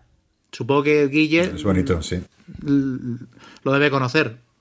Sí, el juego. Yo sí he jugado al Saqueadores del Mar del Norte y me parece un juego entretenido, me gusta mucho la dinámica de que es colocar trabajadores, pero que no son tuyos, y lo que haces es colocar un trabajador de un sitio y llevarte otro. Y este lo que han hecho ha sido exacto aprovechar, meter las mejores cosas de las expansiones, eh, alguna cosa más, como que tus personajes ahora pueden llevar monturas, eh, y parece que lo han destilado y han sacado un juego un poco más contenido de precio que comprarse los otros dos y que tiene muy buena pinta. Y además que yo creo que en un mes o así debería estar la edición española dando vueltas por aquí. Entonces... ¿Quién lo va a sacar? Primigenio, ediciones Primigenio. Entonces... Y lo que sí voy a aprovechar es un momento respecto a un comentario que has hecho, Chema. Eh, yo en ningún... No, has dicho cada uno vive la experiencia, eh, el juego como quiera. Por favor, yo en ningún momento vi una persona que se compra un juego y lo juega cuando le apetece, me parece igual de válido que el que es enfermo de las ferias, como los que compran muchas novedades o los que están toda la vida jugando al mus. Si lo importante es que el que lo disfrute lo juegue. Yo no quiero poner aquí ningún esnovismo sobre si es mejor o si es mejor jugador, no. Claro. No, no, no, yo no, esto, Chema, no lo digo por ninguno de vosotros tres, ¿eh? Ha sido un placer, Chema. Eh, estos 17 episodios. Me despido ya, ¿no? Eh, sí. Y, nada, hasta la próxima. Me lo he pasado muy bien este año y pico con vosotros. No, no, el, juego, mm, oye, pues ha dicho uno, yo por lo menos no lo tenía en mi lista, pero es uno interesante, o sea, lo tenía en cuenta, pero no lo tenía en mi lista. ¿No, te, os pasa un poco de este juego? A ver, yo juego al Sacadores y, también opino un poco como Guille, que es un juego que está ok y, demás, pero como que es como una saga de juegos que se parecen mucho el uno al otro, ¿no? Eh, eh, es que no me acuerdo los nombres, pero toda esta saga de juegos de, esta, de este con... Mm, por eso, a mí no, me no me terminan de enganchar. Yo este lo quiero jugar cuando salga y tal, no me lo compraré, pero lo quiero probar porque todo el mundo, a todo el mundo le encanta esta saga de juegos. Y a mí no me termina de enganchar porque los veo como un poco planos o yo qué sé qué, pero no... A ver, este, a ver, este, los del Mar del Norte, yo creo que en España solo llegó el Saqueadores. ¿eh? Luego había hmm. un par de ellos que no sé si eran constructores de barcos y no sé qué, que no estaban tan bien. Y luego lo que ha llegado ha sido los del oeste, que empezó Eso, con arquitectos, sí. paladines y que ahora llega también Eso, vizcondes, eh, que me han dicho que está muy bien. Ah, yo pensaba por que era menos- todo la misma saga. Sí, es de los mismos, pero bueno, los tres primeros eran del Mar del Norte, Sí. luego están los del oeste y los siguientes no sé vale, cómo vale, vale. serán del sur. Y, Y, luego cada uno ha tenido ahí- sacaron una expansión para jugar los tres de vikingos como juntos o seguidos o en plan campaña. Y supongo que con estos, con los tres del oeste, harán lo mismo, ¿no? Sí, de hecho yo creo que ha salido ahora la expansión de... Tom- Va a salir la expansión Tome Saga Sí. de los reinos del oeste que lleva varias cosas y no sé si te permite eh, compaginarlo. Aquí reconozco que estos sí me los voy comprando, los voy probando, porque me parece que están chulos. Eh, pero normalmente espero un poco a que lleguen las ediciones españolas porque sé que llegan eh, en breve, muy poquito después. Entonces, otras me las compro, me, me da más miedo que van a tardar más meses, entonces caen en inglés. Muy bien. Bueno, Yoli, ¿tú qué has visto? Cuéntanos uno A de tus juegos. yo, eh, uno de los que más ganas tengo de que salgan ya es el Lost Ruins of Arnak. Ese es el que decía, el que creía yo que íbamos a coincidir A los coincidir. Sí, yo lo Yo lo tengo. tenía, sí. Yo está en mis cinco. Yo lo tengo Pues- preordenado. Jo, eh, ¿dónde? Bueno, está bien, ¿Filibert está puede ser? No, en ¿O esta no? he probado en cuatro dados. A ver Ah, qué bueno, tal van. bueno. Esto es tirar una moneda al aire, pero tengo fe Yo en ellos. todos los días estoy revisando las tiendas a ver si viene algo más de información de cuándo va a llegar. Este, en teoría, va a salir sa- rapidito, o sea que estaba para eh, planeado fin de octubre. También lo saca en español de Vir, ¿eh? Por si Sí, exacto. Y además que las cartas tienen texto, lo digo para la gente que lleve mal eso, pues mejor esperar. Pero vi una partida en análisis parálisis y luego vi otra no me acuerdo dónde y coincide todo el mundo y además que en la partida se ve que es un juego muy chulo. Es un tablero, o sea, los componentes son súper bonitos, muy claros, la iconografía es súper sencilla y, y las reglas son tres cositas. Eh, lo que tiene de interesante que me ha gustado es bueno que las acciones se hacen a través de cartas que vas comprando y las cartas que vas comprando se ponen eh, en tu tablero personal pero no se mezclan con las que acabas de jugar. Y luego cuando acabe la ronda y hayas pasado pues vas a coger esas cartas que has comprado y las vas a poner encima del mazo que has barajado que, que has jugado previamente. Entonces primero haces las acciones con las cartas que has comprado y luego tal. Entonces mm, se pueden hacer muchas cosas, se ganan puntos por tres o cuatro cosas diferentes y no sé, lo veo todo muy claro. Lo veo que, que es un juego, mm, yo creo que este sí que es euromedio, que, que va a triunfar porque, porque se le ve que, que, te hace meterte mucho en la partida, disfrutarlo y tal, y, y este cae seguro. A mí me hace gracia que, te- que mezcle tantas mecánicas en plan construcción de mazo, eh, colocación de trabajadores, tal, ¿sabes? Eh, una- Gestión de recursos. sí, un mix sí. ahí que, o sea, que intenta hacer de todo y parece que lo hace bien. Y que además que bueno hay un track en el que tienes que ir subiendo, gastando recursos y no sé, eh, la- las partidas que he visto, eh, cada jugador ha ido un poco a una cosa y, y todos han hecho buenas puntuaciones. Lo que sí parece claro es que tienes que hacer un poquito de todo y de diversificar durante la partida y no sé, se ve interesante. Y los componentes son una chulada, no sé. Y el aspecto así Indiana Jones y tal, Sí, mola todo. Eh, decir también que lo- los diseñadores, ¿no? Que son noveles, creo Sí. que son, son desarrolladores de la propia editorial, o sea, que, que trabajan como desarrolladores de, de- de los diseños de... ¿Cómo se llama? Fetch, Eh, no es que no me acuerdo. Es Games. Game por Edge Game, ¿no? PG. PG, Sí. eso. Y, y bueno, eso como curiosidad, ¿no? Que es su primer juego y, y bueno, pues eh, que llevan varios años creo que trabajándolo y sí, la verdad yo creo que eh, bueno, siempre decimos el juego, no sé qué tal, pero bueno, yo creo que este es el, el que, el que el que más en- pone en común a, a todo el mundo, ¿no? El que más ganas parece que, o uno de ellos por lo menos, que, que le apetece a mucha gente. Tiene muy buena pinta. Sí, sí. Pues nada, yo os cuento, eh, pues mira, uno de los que más me apetece, esta vez voy a barrer para casa, creo que Yol va a coincidir conmigo, que es el Polis, que, eh, bueno, un juego que nunca he jugado, que eh, también... Habéis Pues, acertado espérate, otro. Mi lista va a ser tú. cortísima. Cuenta tu Chema, que yo No, no, tengo no, muchos. dale, dale, dale tú, dale tú. Si tengo muchos, eh, yo que, Mm. que no vas a coincidir, seguro. No, bueno, si es a que ver va- si tam- ta- tampoco... Lo como- comentamos como- entre todos y ya está. Claro, Y- sí, sí, sí. Eso, bueno, un juego para dos jugadores eh, de, de- de Fran, Fran Perea, iba a decir. No sé Sí. por qué. No sé por qué. Multitasking. Sí. Fran Eh, Díaz. Fran Díaz, Polín, no me salía. Eh, y bueno, eso que no es un juego que eh, ¿no? ambientado en el, en el siglo V, ¿no? Antes de Cristo, y que bueno, que representa un poco la batalla entre, eh, entre la, la guerra del Peloponeso, ¿no? Si no me equivoco, representa entre Atenas y Esparta, y, y bueno, eh, que siempre ha tenido siempre ha sido considerado ¿no? como el mejor juego o, o uno de los mejores diseños españoles y nunca he podido jugar y bueno, como ya sabéis a mí estos juegos de dos con, con de, este, de este estilo me, me encantan y la verdad que estoy muy hipeado y, y parece que la, la edición de Vir eh, eh, está muy guay, no sé por lo que he visto en fotos, en Súper vídeo. bonita. El Twilight Imperium sí. español, Lo- lo- ¿no? Ay, el Twilight Struggle español, perdón. Ahí, ahí. Mm, Sí. No, Los tableros troquelados, Mm. eh, los meeples, así. Tiene un poco. O sea, le han quitado mm, pintas de Wargame y lo han eurogamizado, como se diga eso. O sea, la pinta es ahora más de Eurogame Mm. y menos de Wargame que tenía antes. Y a lo mejor es una decisión editorial Sí. también como para hacerlo más. O sea, que entre. mm, O sea, que no asuste, a lo mejor tanto, no sé, ¿eh? Y, y a mí es uno, vamos, lo, lo tengo que es en cuanto salga. Yo lo jugué una vez, lo que pasa es que lo jugué eh, en unas condiciones un poco, porque eran las tantas de la madrugada, una partida que me puso la cabeza así y tal, y mm, tengo unas ganas brutal, brutales de, de volverlo a jugar, porque aunque lo haya jugado una, una sola vez, en esa partida, o sea, te das cuenta del pedazo de juego que es. Entonces, está claro que hay que ir a por él. A mí no me acaba de gustar la portada. O sea, me parece que la portada está. encanta. A mí me parece muy cargada de, de colores y De aparte azul.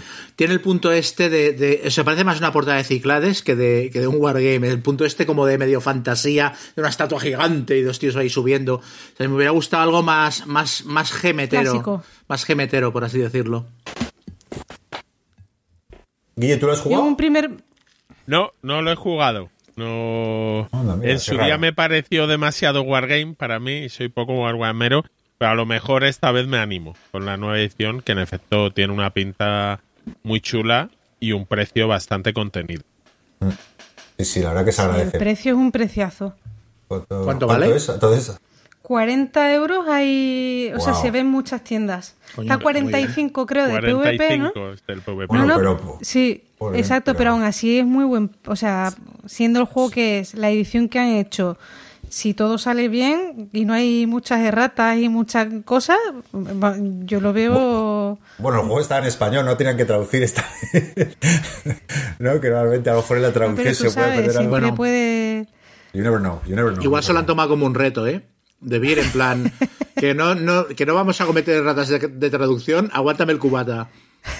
Espera. bueno, luego puede confundirse cortando las cartas o algo Mm. así, pero yo creo que ya lo ha jugado gente y no he oído nada de que de Mm. ratas. Vale. Pues nada, Polis, pues nada, Guille, ¿tú qué más te, te cuentas?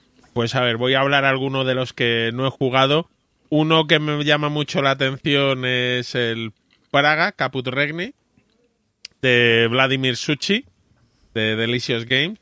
Eh, es un juego. En el fondo, yo os diré que me compro los juegos por los diseñadores. A veces leo algo sobre las mecánicas o no, y en este no he leído nada. Pero Vladimir Suchi me han gustado varios de sus juegos y para mí es suficiente para apuntar. Además, él dice que es un juego que ha creado basándose en el tema y luego le ha ido poniendo las mecánicas, que era algo que no hacía desde el Last Will. Y a mí el Last Will me parece uno de sus juegos más divertidos. Entonces, él ha nacido en Praga y ha ido a vivir allí casi toda su vida. Entonces, a ver, a ver qué, qué, qué sale en ese juego. Que además, bueno, como casi todos los de mi lista, en efecto este también llegará en español. Lo traerá Arrakis. Yo he hecho un pre-order de la edición en inglés, pero Yo este lo tengo en la lista también, lo que pasa que tiene, eh, o sea, yo lo tengo ahí ahí porque Vladimir Suki no es un diseñador que me súper encante Y dos, en el momento en el que vi el tablero ese como en 3D y tal, que me recordó un poco al Agra, sí. eh, dije, uff, pero luego he estado leyendo las reglas, no nada así muy profundamente, pero por encima, y parece que el, el, el diseño no es súper complejo, que, que, las reglas están muy bien estructuradas y que no es... Pregúntale no, no a Calvo. Es un Agra. Pregúntale a Calvo de Bislúdica, que creo que colapsó. ¿Con el Eh, Praga? a Sí. ver, yo quiero mucho a Calvo, ¿vale? De Bislúdica. Calvo de Bislúdica es capaz de colapsar con las instrucciones del... Del azul. No sé, sí, del azul, ¿sabes? Eh, la Pero lo mitad de las veces mucho. no ha jugado nada. Si él se lee las reglas, ten dudas sobre si la partida está bien.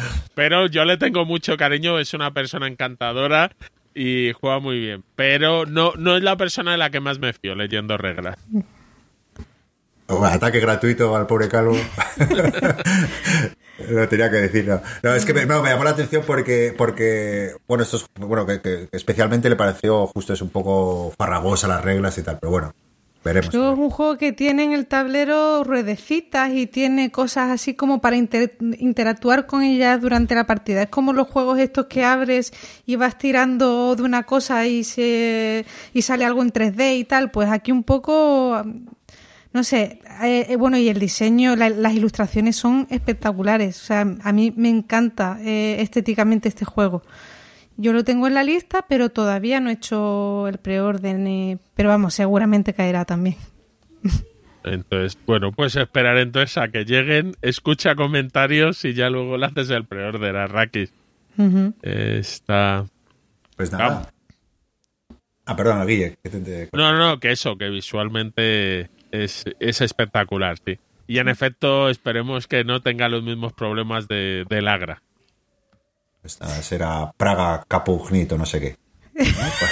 ¿Cómo es? Praga... Caput Regni. Caput Regni. Eso, Caput Regni. Eh, Cheva, ¿tú qué, qué más? Tu, extensa lista. Pues sí. An- an- Antes de que te. Antes de que me chaféis más títulos. No, este seguro, yo creo que no lo vais a chafar. Es un juego eh, que ya lo seguí cuando salió en Kickstarter, pero era los, los gastos de envío eran brutales y tampoco la producción era como para... O sea, era un juego con mil miniaturas, entonces pensé, ya, ya me llegará. Es un wargame que se llama This War Without an Enemy, de una editorial nueva que se llama Nuts, Nuts. Publishing y que es un juego, un wargame de bloques que tiene pinta, con cartas y tal, tiene pinta de ser como el, el Hammer of the Scots y, este tipo de juegos, pero con un tema que a mí me interesa mucho más. Últimamente estoy muy a tope con la, con la, la Primera Guerra Civil Inglesa, no sé por qué. O sea, estoy buscando la película Cromwell por todas las plataformas, a ver si la puedo ver, y a Field in England y todas las películas que pillo del tema. Estoy muy, muy metido en el asunto. Entonces me llama mucho la atención y me interesa mucho. Tiene pinta de ser muy bonito, muy dinámico, y parece que es eso, un, un Hammer of the Scotch modernizado, porque yo. Un- un- me parece que los juegos de Columbia sí que se han quedado un poquito antiguos. Eh, Claro, ya tienen unos años, ¿no? Y esto me parece que puede ser una actualización guapa. Y luego tiene una portada. Es que lo primero que vi de este juego fue la portada, con la cruz en rojo, el ejército avanzando y el título, me parece un titulazo. Lo de This Es War Without an. Enemy. Eh, la portada es espectacular. Sí, es una pasada. Es- Y, y es- este me voy a tirar de cabeza en cuanto, en cuanto lo encuentre. Pues este estaba en las bellotas y mm, le pregunté a varios que lo habían jugado allí y tal y todo el mundo salía súper contento de la partida, ¿eh? Ja. Que no era muy complicado, pero que era un juego que merecía la pena. No es de 90 minutos, dos horitas y, Sí. y- y por lo que yo he trasteado un poquito, si no, no parece muy complejo de reglas y tiene muy buena pinta, sí. Bueno, muy buena, muy buena elección, Chema, ¿lo ves? Como hay cositas en Gracias, ese- gracias. Yo necesito, necesito, necesito que me deis ánimos hoy, ¿eh? estima, ¿no? Y alegría. Exacto. Joel, cuéntanos más cositas. Vale, eh, venga, el siguiente, eh, Monasterium.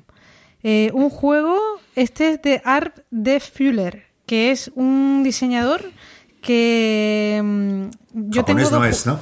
No, no, parece que no, que es alemán. Alemán, Y el, el año que fui yo a Essen, eh, creo que fue ese año, le compré dos juegos que eran el Gaucho y el Pagoda. Y son dos juegos familiares que a mí me han gustado muchísimo, los he jugado mucho y los sigo teniendo desde entonces. No son nada del otro mundo porque no son juegos y tampoco son muy conocidos, pero ya os digo que en mi casa lo sigo teniendo y lo sigo disfrutando.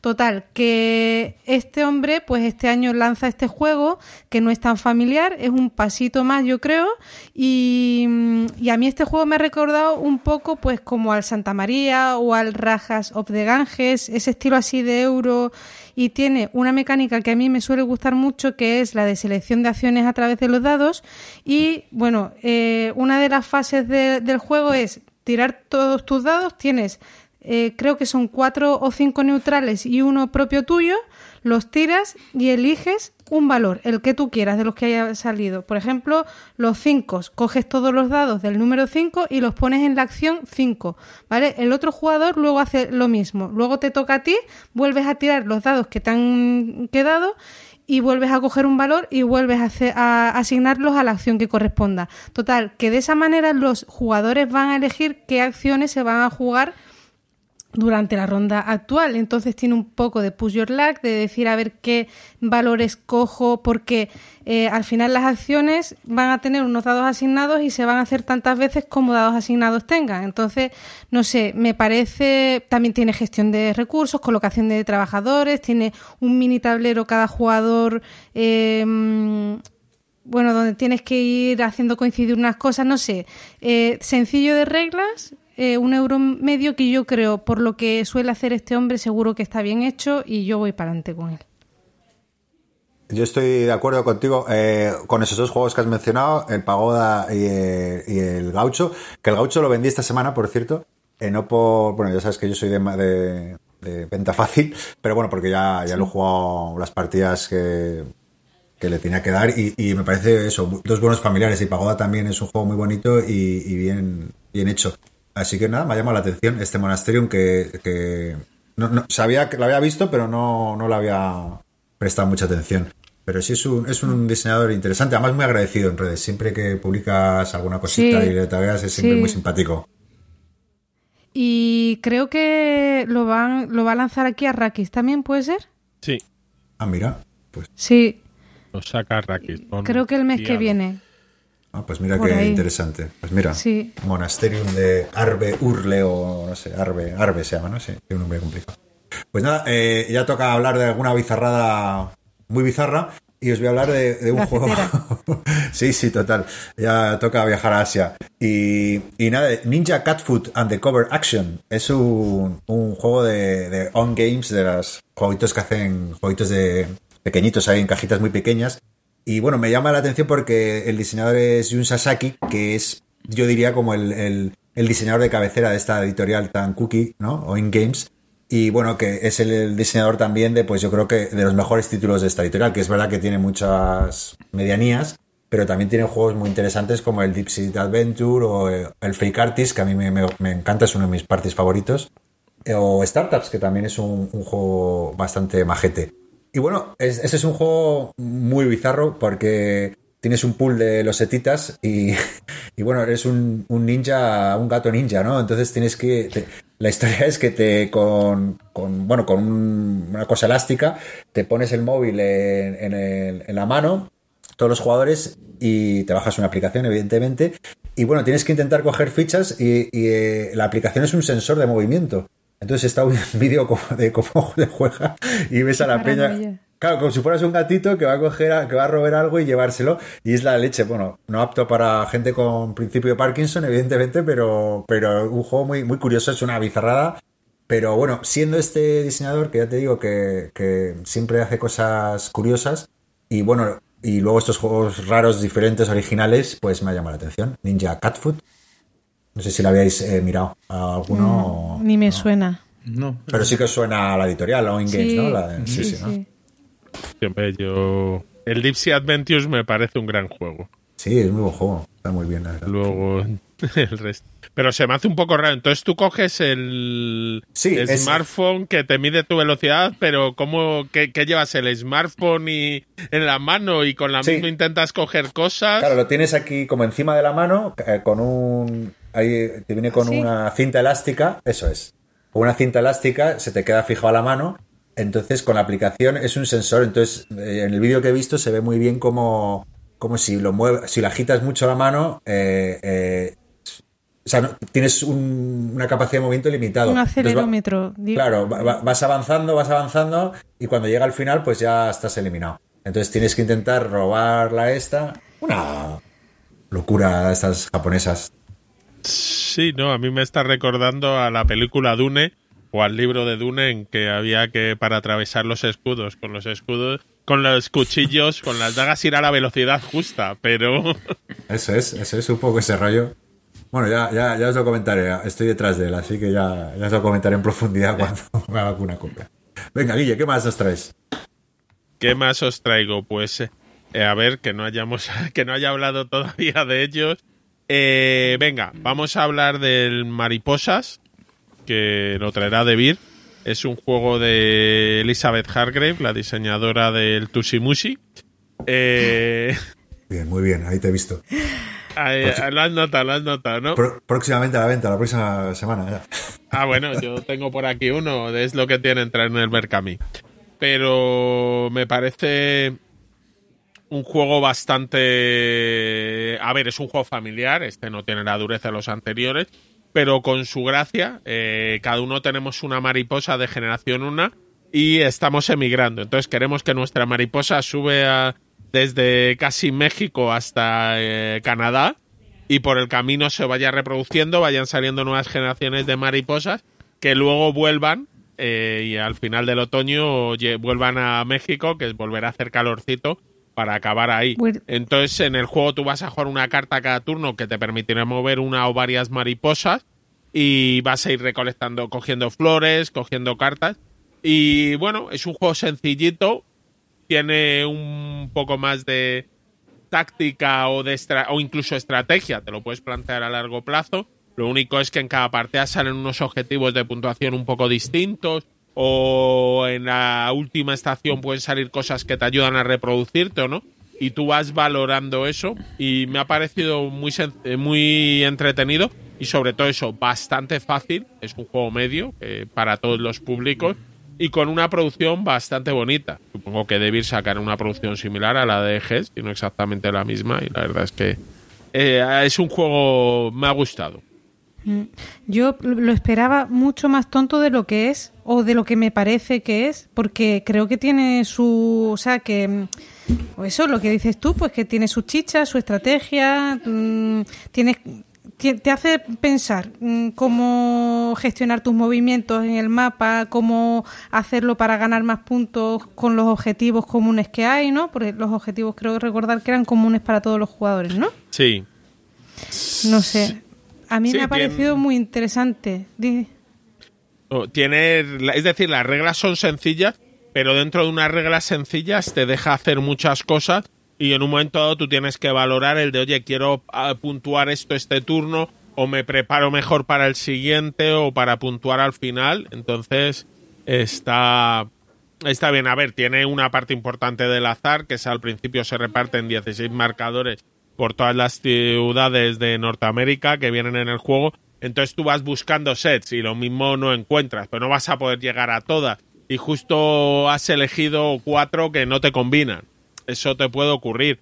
Pero fuera de eso, ya te digo, está bastante bien. Yo creo que, y eso, la estrategia. ti- Tienes que pensar tu jugada, todo lo que quieras, pero ayuda si lo haces mejor, pero sin ser unas reglas abrumadoras.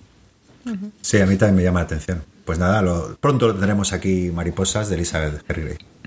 Eh, Chema, deja de jugar al Warhammer Online y, y cuéntanos, ilumínanos.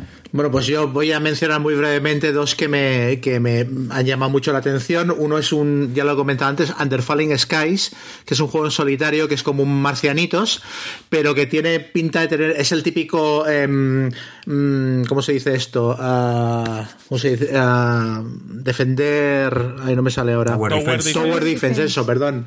Es el típico Tower Defense que lo puedes perder por siete cosas diferentes, pero la demostración de partida que estuve viendo, a pesar de que de que la chica que estaba con Sí García se dormía, él estaba, él estaba muy a tope y la partida fue tensa porque ganó y, y está a punto de perder por los cuatro o cinco factores que te pueden hacer perder la partida. Entonces tiene pinta de ser un juego que está muy bien medido para que la partida sea tensa hasta el final. Y es eso, es van bajando los extraterrestres y tú tienes que ir eh, acumulando puntos de energía para poder disparar, arreglar, reparar las, los edificios que te destruyen, etcétera. Y tiene pinta de ser muy divertido. Y luego otro que se llama Cosmic Frog, que no tengo ni puñetera idea de qué va, pero va, o sea, o sea, no sé, a nivel de mecánicas no sé cómo debe funcionar, pero va de ranas gigantes que devoran planetas. Entonces, con unas ilustraciones súper lisérgicas, súper chulas.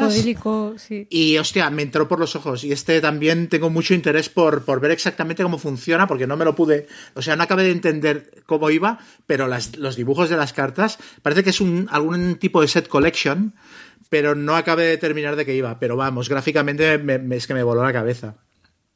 Que de la Underfall, que bueno, decir que, que le estamos haciendo el programa a Debir, pero que también lo trae Debir. Una de Vir también. Sí, y, y muy curioso, ¿no? Me- me- es llamativo porque eh, recuerdo que renegamos un poco nosotros con esto el confinamiento de los solitarios. ¿Acordáis cuando, cuando ya nos- se abrió un poco la veda? Pero al, pero al final, con- en perspectiva, yo creo que cada vez nos atraen más a todos. Por las circunstancias o no, pero como que ya lo tenemos más asumido que es una forma de juego más. De hecho, No, nos están pidiendo programas sobre solitarios, porque además las circunstancias. Sí, pues podemos preparar uno. Yo creo que hay material de sobra para que hablemos.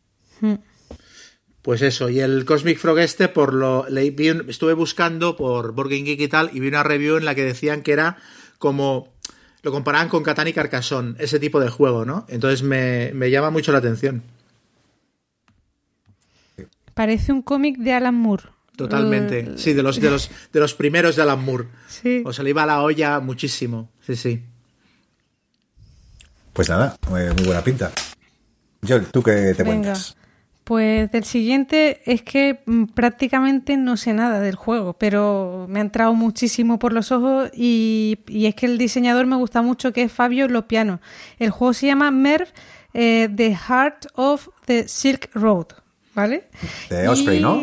Sí, sí, sí, sí, sí. La editorial eh, es, mm, eh, es, o sea, es a tener en cuenta. Y el diseñador, el Fabio Lopiano este, pues hizo un juego eh, que lo sacó a Rakis, que es Kalimala, creo que hace dos Essen, que a mí me encanta. O sea, es Juegazo. un juego súper sencillo de reglas, pero muy original y, y bueno, por lo que he leído, el siguiente juego que hizo, el Ragusa, que sí que yo ese no lo he jugado, va un poco por, por ahí. Son juegos originales, sencillos, pero con un toque como old school, o sea, como, como juegos viejunos de antes, ¿vale? Que sin sobrecomplicar las reglas, mu- muy pocas fases y tal, y, muy bien hechos.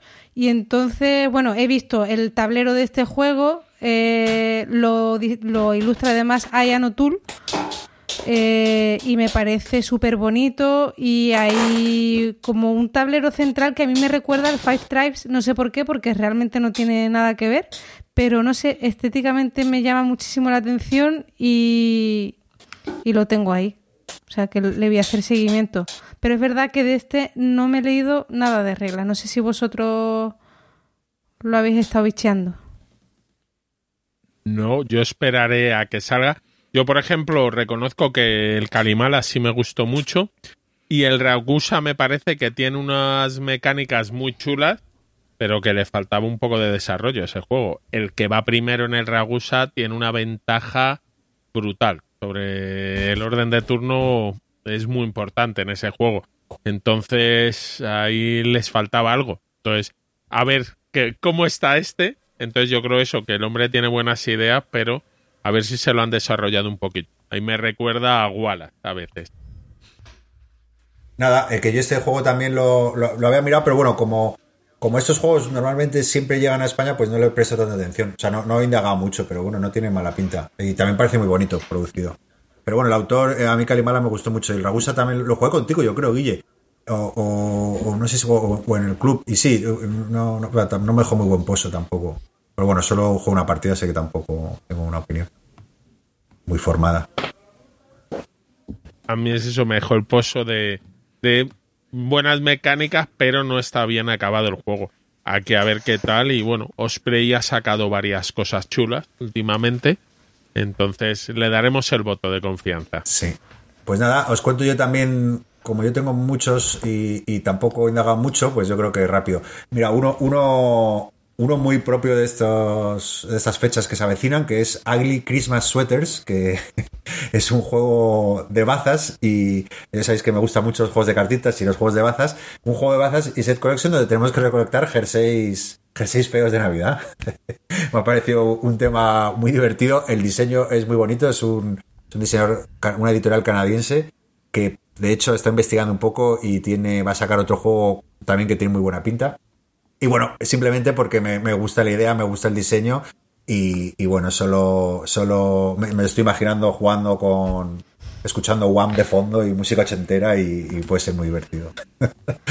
eh, que por cierto, los, los, jerseys, luego estoy investigando, no sé por qué, digo, bueno, los jerseys navideños de, de qué época están y dónde salen. Y parece ser que el que los puso de moda fue Bill Cosby en su programa. O en los 80, evidentemente, ¿no? Que es cuando. Sí, es verdad, los lleva capítulo sí, capítulo sí, también, sí. ¿verdad? Sí, lleva unos jerseys horribles. y bueno, pues ese es Ugly Christmas Sweaters. Y luego otro también que. Eh, bueno, este sí que indaga un poquito más. Que es Pacal, que es un juego de Cráneo Creations, que es un, un juego de tiempo real, que es un. Cada jugador tiene una cuadrícula con diferentes símbolos, pero que están tapados como por losetitas, ¿no? Y bueno, pues se saca una loseta con, de objetivos y, básicamente a tiempo real tenemos que ir moviendo todas las piececitas para que queden al descubierto pues la, ficha de objetivo, ¿no? ¿Dónde está la gracia del jueguito? Pues que según vayas cumpliendo objetivos eh, vas a sustituir las, las losetas opacas que, que, te tapan el tablero por losetas transparentes. Entonces cada vez va a ser más difícil cumplir los objetivos. Eh, bueno, me ha parecido muy, muy bonito. Eh, eh, Cráneo, Cráneo no son los de Dragon Castle y sí, ¿no? Eh, y los de Simil o, o, es que me lío. No, con... Cráneo, no. Cráneo son los, son los italianos del Barrage, los, los, los, que nos hacen la cucamonga luego con, ah, con amiga. los juegos. Pero yo también lo tengo en la lista y además vi una partida y me encantó el juego. Tiene una pinta tiene, de divertido, de tenso, tiene pinta de divertido, ¿verdad? De, de estar ahí, eh, de muy frenético. Mm, me gustó mucho. Y nada, es lo que dices tú, realmente es un juguete, el, el típico juguetito que teníamos en los 80 que teníamos sí, que ir descubriendo es como una cuadrícula de plástico y, y, y, vas echando para izquierda y derecha, arriba y abajo las losetitas para dejar descubierto lo que hay abajo. Y lo que, lo que me gusta es que eh, tienes que darte prisa en cumplir el, el, objetivo para poder coger una loseta que te haga avanzar en un track que al final es una carrera. Es el, o sea, el, el objetivo de todos los jugadores es como en un tablero de oca llegar a la meta el primero. Y, y, es como todo muy rápido, muy frenético y muy, muy divertido. Sí, eh, tiene pinta divertida, sí. Sí. Pues nada, Pacal. Pues nada, vuelve la, te vuelve el turno, Guille. Pues eh, a ver, yo otro de los que estoy esperando y tengo hecho el pre-order es el Cloud Age de nuestro amigo Alexander Pfister. Es un juego de gestión, construcción de mazo, gestión de mazo que yo creo que estará, bueno, pues en línea de juegos suyos anteriores, como puede ser el Blackout y cosas similares, donde eh, se puede jugar en modo campaña. Cada vez ha intentado meter más lo de la campaña en sus juegos y parece que en este va a ser incluso más interesante lo de la campaña. Luego, si no, te para ir descubriendo nuevas cosas.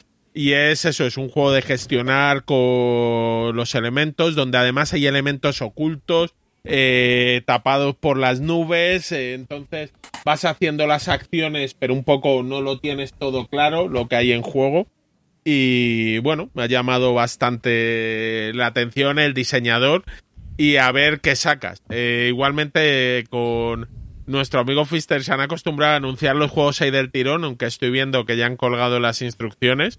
Instrucciones que me leeré pues el día que ser, me el juego. Debe de haberlas colgado ahora porque yo hace un momento la fui a ver y no, o, o ayer por la noche, creo. ¿Mm? Bueno, la BGG dice que hace seis días, pero... pues no lo debí, a lo mejor tenía algún filtro puesto de idioma o algo. O algo así. Y a ver qué tal. Lo que no estaban es, supongo, durante la semana. Uh -huh. eh, vamos, durante el S en el Spiel estarían o bueno. Ahí pues... Este lo tenía yo en la lista, pero al final lo quité porque eh, es Alexander Pfister con otro, ¿no?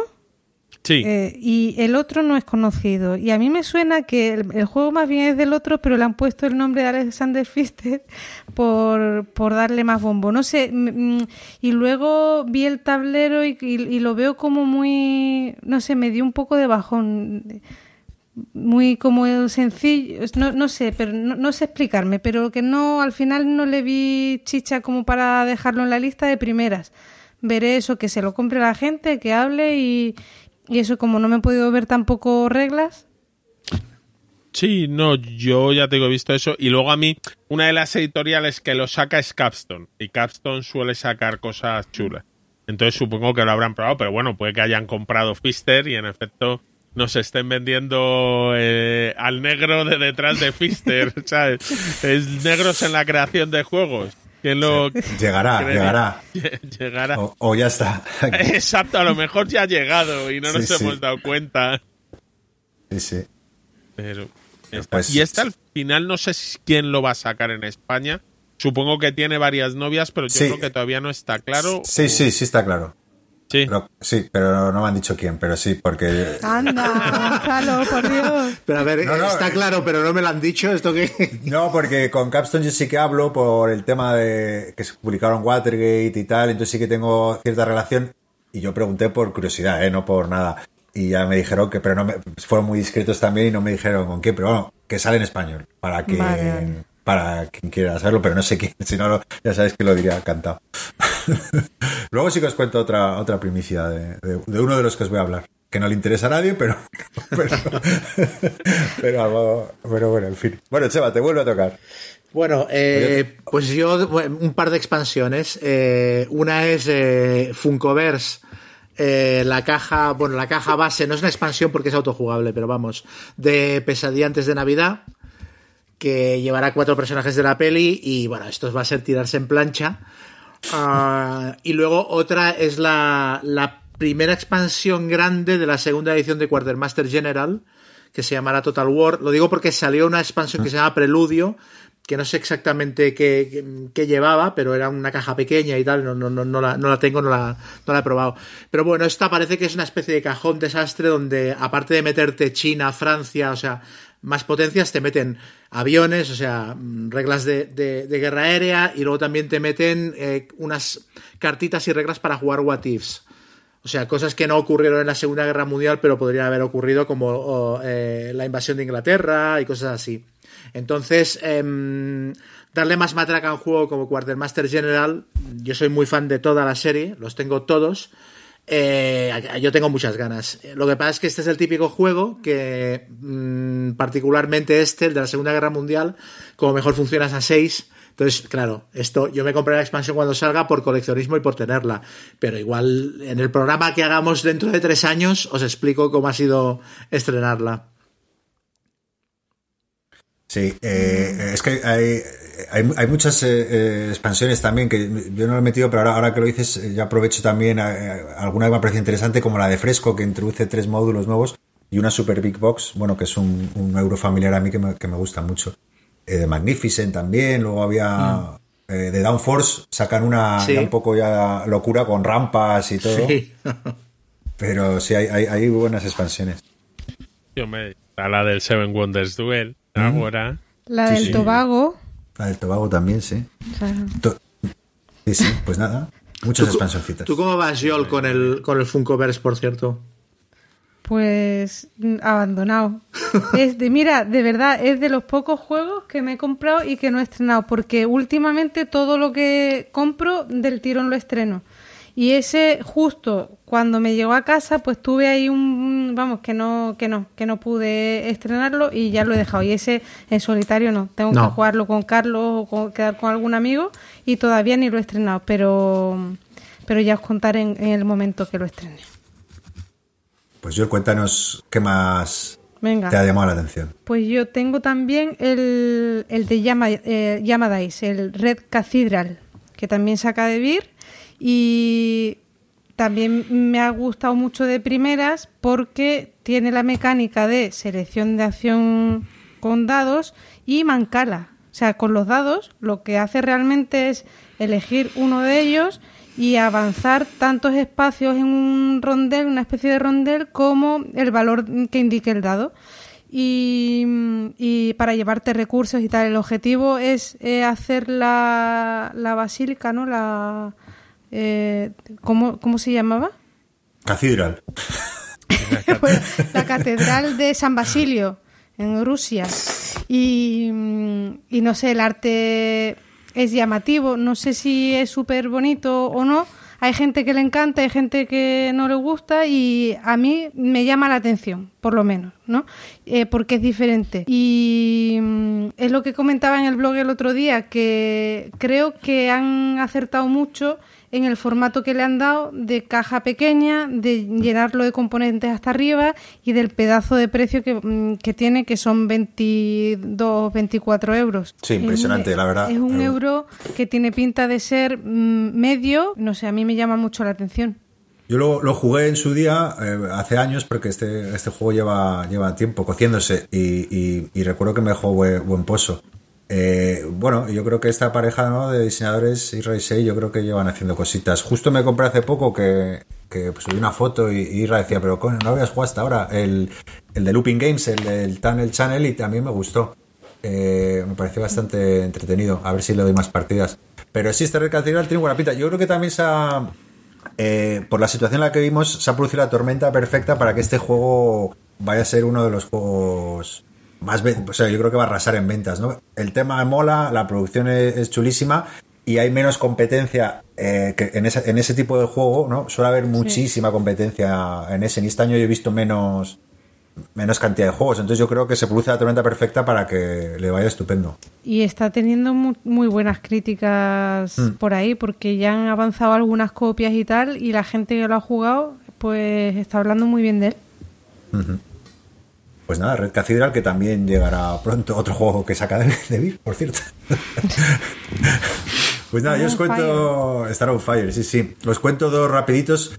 Eh, también eh, juegos, eh, sabéis que, mi número favorito o de mis favoritos es de dos jugadores. Uno es uno de Capstone, que antes hablábamos de la editorial, que es Curious Cargo, que es, es como una secuela temáticamente del Pipeline que yo no he jugado, así que no os puedo contar, pero pero bueno, es un, eso está ambientado en ese mundo, un, juego de 45 minutos con puntos de acción, colocación de los setas y pican de libre, pero me ha parecido interesante, no, no he indagado mucho, ¿eh? por eso lo cuento muy rapidito, pero como que es un flujo que tú vas mandando los setas al otro y demás, y me ha parecido curioso, y por lo que he leído, luego Javi Legacy me lo jugó online y, y me dijo que le, que le cantó y bueno, como a mí esos jueguitos me, me, gustan mucho, son muy socorridos, pues la verdad que le, tengo ganas, Curios Cargo. Y el otro que, que, que, sale en español, que es Romeo y Julieta, que es un juego que nadie, no habla mucha gente de él, es un juego para dos, pero que ya os cuento porque también he preguntado, lo, lo saca Maldito Games y creo que lo va a sacar de manera inminente en diciembre. Y es un juego de deducción, ¿no? Que es, es un juego con una producción más muy bonita porque es de estos juegos que se abre la caja y es el tablero, ¿no? Y un juego de deducción que a mí me gusta mucho, por eso, por eso me atrae. Eh, pero lo poco que he podido indagar, bueno, pues es que Romeo y Julieta se tienen que encontrar, ¿no? Uno es Romeo, otro es Julieta, y tienen que encontrarse unas localizaciones, pero claro, están los Capuleto y, las familias eh, eh, evitando que, eso ocurra. Y, me vi un pequeño vídeo en francés y, bueno, pues me pareció que tiene buena pinta. Al ser de deducción, una producción chulísima. Y bueno, lo saca maldito, pues algo, algo tendrá el juego. Romeo y Julieta. Este no, lo tenéis en el radar. No, pero, pero me llama la atención, la verdad. Me, han entrado ganas sobre todo de ver la, peli de Leonardo DiCaprio. la buena, ¿no? La, buena. Es que la, asocio y por eso... Por eso la de DiCaprio. Sí, sí. Está bien. Venga, Guille, continúa. Pues yo, a ver, el siguiente del que voy a hablar es el Hayertau o Alertau o llamémoslo como queramos, eh, que es el nuevo juego de V. Rosenberg, eh, de Lookout, caja grande, colocación de trabajadores, la dinámica, la segunda mejor dinámica de V. Rosenberg. Ya sabéis que para mí el mejor juego de V. Rosenberg es el Bonanza, pero después de ello queremos la colocación de trabajadores de juegos como Agrícola, como Caverna, el Festín o Banquete de Odín, Entonces este parece que sigue en la línea de estos, quizás acercándose más al Fields of Arle, pero hasta cuatro jugadores, con un tablero con muchas acciones y a ver qué tal. Eh, esto es verlo, Sí. pero Se lo, lo escuché, Guille, a ver, eh, a ver si me estoy equivocado, pero escuché en Planeta de Juegos que hablaban de él. Eh, joder, y claro, eh, escuchabas la, descripci- la descripción de, de lo que contaban y era el filosofarle. O sea, eh, digo, pero no. Y me, me dio- Eh, ah, me encanta ese juego, eh, pero me dio un poco bajón. Digo, joder, ¿dó- ¿en qué se diferencia? Eh, bueno, eh, A cuatro, bueno, al dicho. final es claro si las, qué hacen las acciones, cómo se resuelven las acciones. En efecto, es un tablero, colocación de trabajadores, tienes tu propia granja en la que ir colocando casitas. Entonces, a ver, esto... Yo no lo vi tan parecido, ¿eh? ¿No? Por- mm, estuve ojeando las reglas y es verdad que tienes un montón de acción disponible y pero pero no sé, no, no lo vi o sea, Ojalá, lo vi ojalá. un juego de V, o sea, eh, se parecen todos y al final este tío es como si hubieran inventado un sistema como lo que, lo que hacen Columbia con sus juegos. Pues este, si te vendiera un pack de ovejas, vacas eh, y lo único que te mandara cada vez fueran los tableros, pues ya lo tendrías y las reglas. Eh, pero bueno, eh, a, a- mí me gustan sus juegos. Lo que pasa que este es verdad que es otro de los que digo, bueno, a ver, cuando salga, qué dice la gente y tal, porque otra vez lo mismo. Pero de primera siempre, o sea, es V. A mí siempre me va a llamar la atención, pero no, ya te digo que yo no lo vi tan parecido al Fields of Arle. Dentro de Pues lo que ojalá. V. Ojalá no, para mí, ya digo, eh, que el Phillies of me, me encanta. Después de la agrícola creo que es mi juego favorito de... pero sí, bueno. igual que a mí. A ver, yo ya te digo, a ver qué hay ahí. Y eso está. Y este me parece además que lo trae maldito. Y lo trae en breve. Así que. Muy bien. Pues, pues sí, eh, Chema, ¿tienes algo más o, Sí, o me quedan- última ronda? ¿Cómo, cómo, cómo lo lleváis? ¿Os A quedan mí muchos? me quedan dos, o sea, y los voy a lanzar bueno, no, los pues- dos a la vez, o sea que... Como, ve- como quieras. Pues nada, eh, ah, eh, bueno, quería hablar, eh, para mí el lanzamiento de, de Essen, que ha sido el bailén de NAC. No, hombre, no. O sea, ¿Cómo querías Tres contarlo? eh? caras de pánico. Oye, No, he de decir a eh, los oyentes que te- eh, les voy a contar que te lo he vetado, pero porque. No, te voy a explicar por qué. Porque, porque me resultaba muy cómico como todo el mundo opinaba y, y nadie ha jugado. Mucha de esa gente que opinaba ni ha jugado ni va a jugar. Entonces, joder, es verdad que, que es, es muy subgéneris lo que, lo que ocurrió, ¿eh? Eh, eso no Sí. lo discuto. Pero no, y aparte es que nos, nos pilló, nos pilló entre dos programas y ahora ya es historia Sí. antigua, o sea... Pero bueno. No, los dos juegos que quería comentar son dos juegos que eh, me fijé en ellos porque las críticas han sido tan buenas que digo, bueno, pues ha- habrá que estar pendiente. Uno de ellos es el Zombie Teens Evolution, que es, es como el Zombie Kids Evolution, pero la versión un poco más para adultos. Y dicen que le han mejorado la jugabilidad, le han dado más profundidad y han, y han potenciado el aspecto legacy, metiéndole eh, reglas legacy con, con un poquito más, más elaboradas y más sobres y más de todo. Entonces, claro, yo lo estoy jugando con, lo- con los hijos de Keka, van creciendo y yo creo que van a, van a acabar el Kids y van a enganchar con el Teens eh, y van a seguir en el rollo, ¿no? Y, y la verdad es que me parece que si le dan una vuelta de tuerca más, realmente pueden hacer un juego que no solo funcione con niños, sino que los adultos lo juguemos y digamos, joder, esto tiene, ¿sabes? O sea, es, es ya muy- con el primero no te aburres. O sea, No, no, está muy para bien. niños que a mí no me importa jugar. Está o muy sea, bien, pero una, una vuelta de tuerca más yo lo agradeceré y Sí. ellos lo disfrutan igual. Entonces, ya digo, las críticas han sido muy, muy buenas. Y otro es el, el Escape Room de- del Resplandor, que lo hemos mencionado un par de veces ya, el The Shining Escape from Overlook Hotel. Porque yo después del fiasco que resultó el, el juego anterior que han sacado del Resplandor, que en general todo el mundo la- lo ha machacado, sobre todo por, diciendo que es antitemático y tal, yo este era en plan, bueno, pues mira, aparte de un escape room, no, no, dicen que es, o sea, he leído críticas diciendo que es el mejor escape room que se ha hecho jamás, que es súper inmersivo, que aprovecha muy bien todos los elementos de la película y que estás de los nervios hasta el final de la partida. Entonces, bueno, bueno. Claro, a mí, con que yo que soy súper fan de Kubrick, que me digan esto, pues venga, ¿de cuánto dinero quieres, no? Por él. Entonces, dos juegos que estaba como, bueno, pasaré porque el Zombie Teens ya tengo el otro, pues qui- quizás compras el segundo no vale la pena y el de Resplandor, bueno, los juegos de esta franquicia parece que no funcionan y de repente estoy muy a tope con los dos. Ay, pues ya nos contarás, porque tiene. Sí, tiene buena pinta. Tiene buena pinta. Guille. Pues el siguiente que me ha llamado mucho la No, atención es. perdón, era, era yo. No. Sí, sí, se me ha ido la pinza. Perdona. Perdona, Guille. Vamos, vamos. Sí. Eh, no sé si era yo o tú, Gonzalo. No, tú, tú. ¿Yo? Sí, Venga. sí, sí. yo dejo Pues vamos, el Villán de Sun. Es un juego de Río Grande Games que de primeras lo vi y digo, ¿qué, mm, qué fucking shit es esto? O sea, es una cosa muy rara porque el tablero parece un prototipo, las cartas son muy feas, pero luego tiene componentes que parecen reciclados un poco del Roll for the Galaxy, unos, una especie de dados pequeñitos eh, que realmente no van a funcionar en la partida como dados, sino como cubos para eh, gestionar tu civilización, ¿vale? El juego va de crear una civilización espacial eh, y, y tienes un tablero que es un árbol de tecnología. Entonces tú tienes que ir desarrollando tu civilización a través de ese árbol de, de tecnología y me ha hipeado mucho el hecho, de- bueno, hoy he leído un, el, el diario de diseñador del, del que lo ha hecho y ha estado diciendo pues que se, se ha fijado en el agrícola, en que es uno de sus juegos preferidos, en el, en el motor que se crea con las cartas eh, en el juego, ¿no? Y, y que han querido reproducir un poquito lo mismo aquí, pero eh, en forma de árbol tecnológico. Y parece un diagrama de flujo, es un poco raro, pero a mí me tiene muy intrigada este juego y, y en cuanto lo vea, pues voy a por él seguro. Sí, No sé si lo habéis visto vosotros. Sí, yo tengo hecho un pre-order por ahí para él.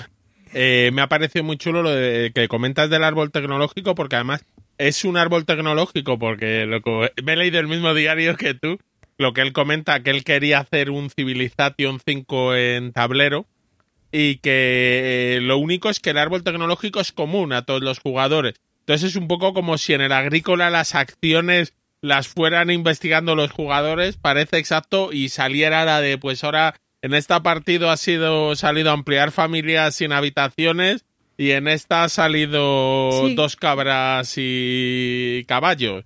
Entonces, eh, Por lo tiene visto muy va, buena pinta. va cambiando de partida en partida, va cambiando ese árbol mm, tecnológico. Y, y no sé, parece rejugable, tiene, tiene buena pinta. El diseñador yo no lo conozco.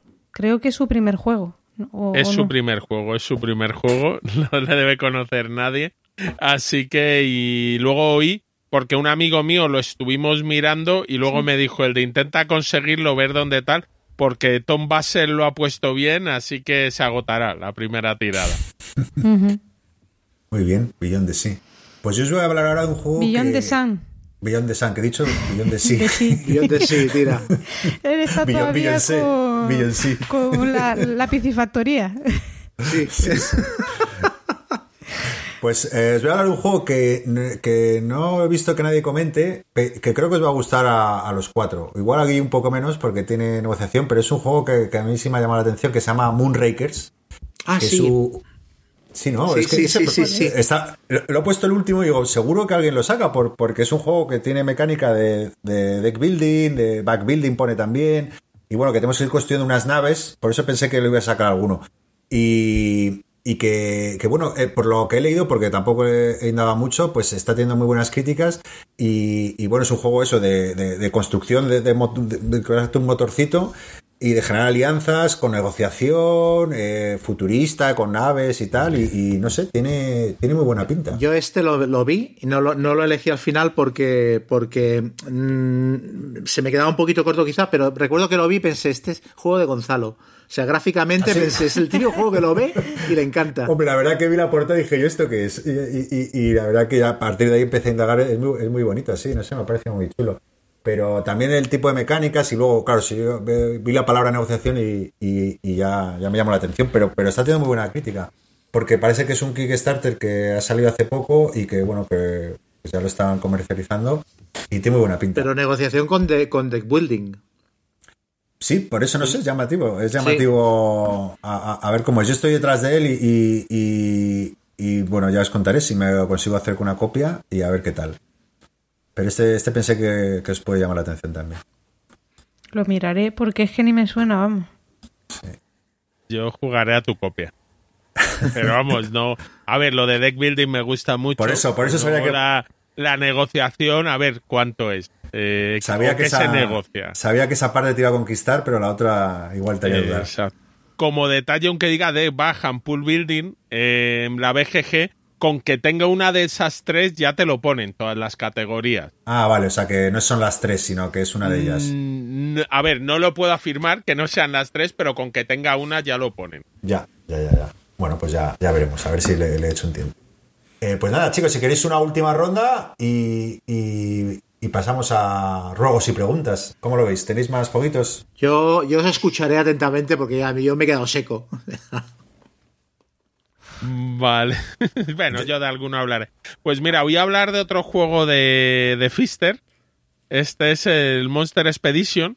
Eh, se sabe también poquito de él, pero yo lo me ha traído mucho porque es de está basado en el mismo mundo que Carnival de Monstruos, eh, que Carnaval de Monstruos y lo que ocurre es que no se parece en nada al sistema. Carnaval de Juego Monstruos es un juego de draft de cartas, mientras que este es uno de dice rolling, de tirar dados y ir consiguiendo eh, recursos, cartas. Entonces me parece que puede ser un juego ligero, si buscan algo como el Carnaval de Monstruos, y atractivo. Entonces eh, yo lo único es por ahora no lo voy a buscar mucho y espero que haya suerte y Mercurio también haya decidido sacar una edición en español que, que podamos conseguir. El no tendré... El primero era de Garfield, ¿no? El El- primero el era de. Richard Garfield, sí, el carnaval. Es decir, el juego solo tiene en común la editorial y el arte y un poco el mismo universo. El de la gente que anda a cazar monstruos para sus circos y cosas así. Pero bueno, es un sistema de tirar dados. A mí los juegos de tirar dados que no duran excesivamente, ya que habla de 30 minutos, me parecen graciosos, porque ahí el azar sí me gusta. Y, y bueno, pues promete, tiene a Alexander Pfister, pues sin saber mucho sobre él, me ha traído. Joel, ¿tú tienes alguno más? Sí, yo, ten- yo tenía unos cuantos más, pero... Ah, bueno, bueno, pues le- No, no, le- no. no, bueno, Ah, sí, mira, vamos hago bien un de- popurrí súper rápido, ¿vale? Un Vamos bien de tiempo, ¿eh? que- De todas formas. No, no, no, mira, muy rápido. A ver, dos juegos para los que les guste el engine building, o sea, eso de hacer tu motorcito con recursos, cartas. Eh, uno, Furnace, que lo va a sacar maldito, que lo han anunciado hoy, es de una editorial rusa, que no me acuerdo cómo se llama, pero lo va a sacar. Eso, eh, lo va a sacar maldito y tiene muy buena pinta. Eh, echarle un ojo. Y luego el de Martin Wallace, el Anno 1800, que es igual. Sí, tiene un nombre un poco escatológico. Pero, pero nada, pero también tiene buena pinta, parece de reglas sencillas y lo que pasa que con Martin Wallace, a ver, porque igual te hace un pedazo de juego que te hace una castaña, pero bueno, hay que estar atento. Y luego otros dos, súper rápido. El Bid, que es el único abstracto que he visto que mm, yo creo que sí que va a caer, que es de la misma editorial de los que hicieron el azul. Eh, y es un juego, pues nada, tú tienes a tu abejorro en el medio del tablero y tienes que ir eh, moviéndolo. O sea, tú tienes eh, que moverlo en línea recta tantos espacios como te diga el lado del hexágono por el que vas a moverlo, ¿vale? Puedes moverlo o uno o cinco espacios, o tres y dos, o sea, lo que te diga.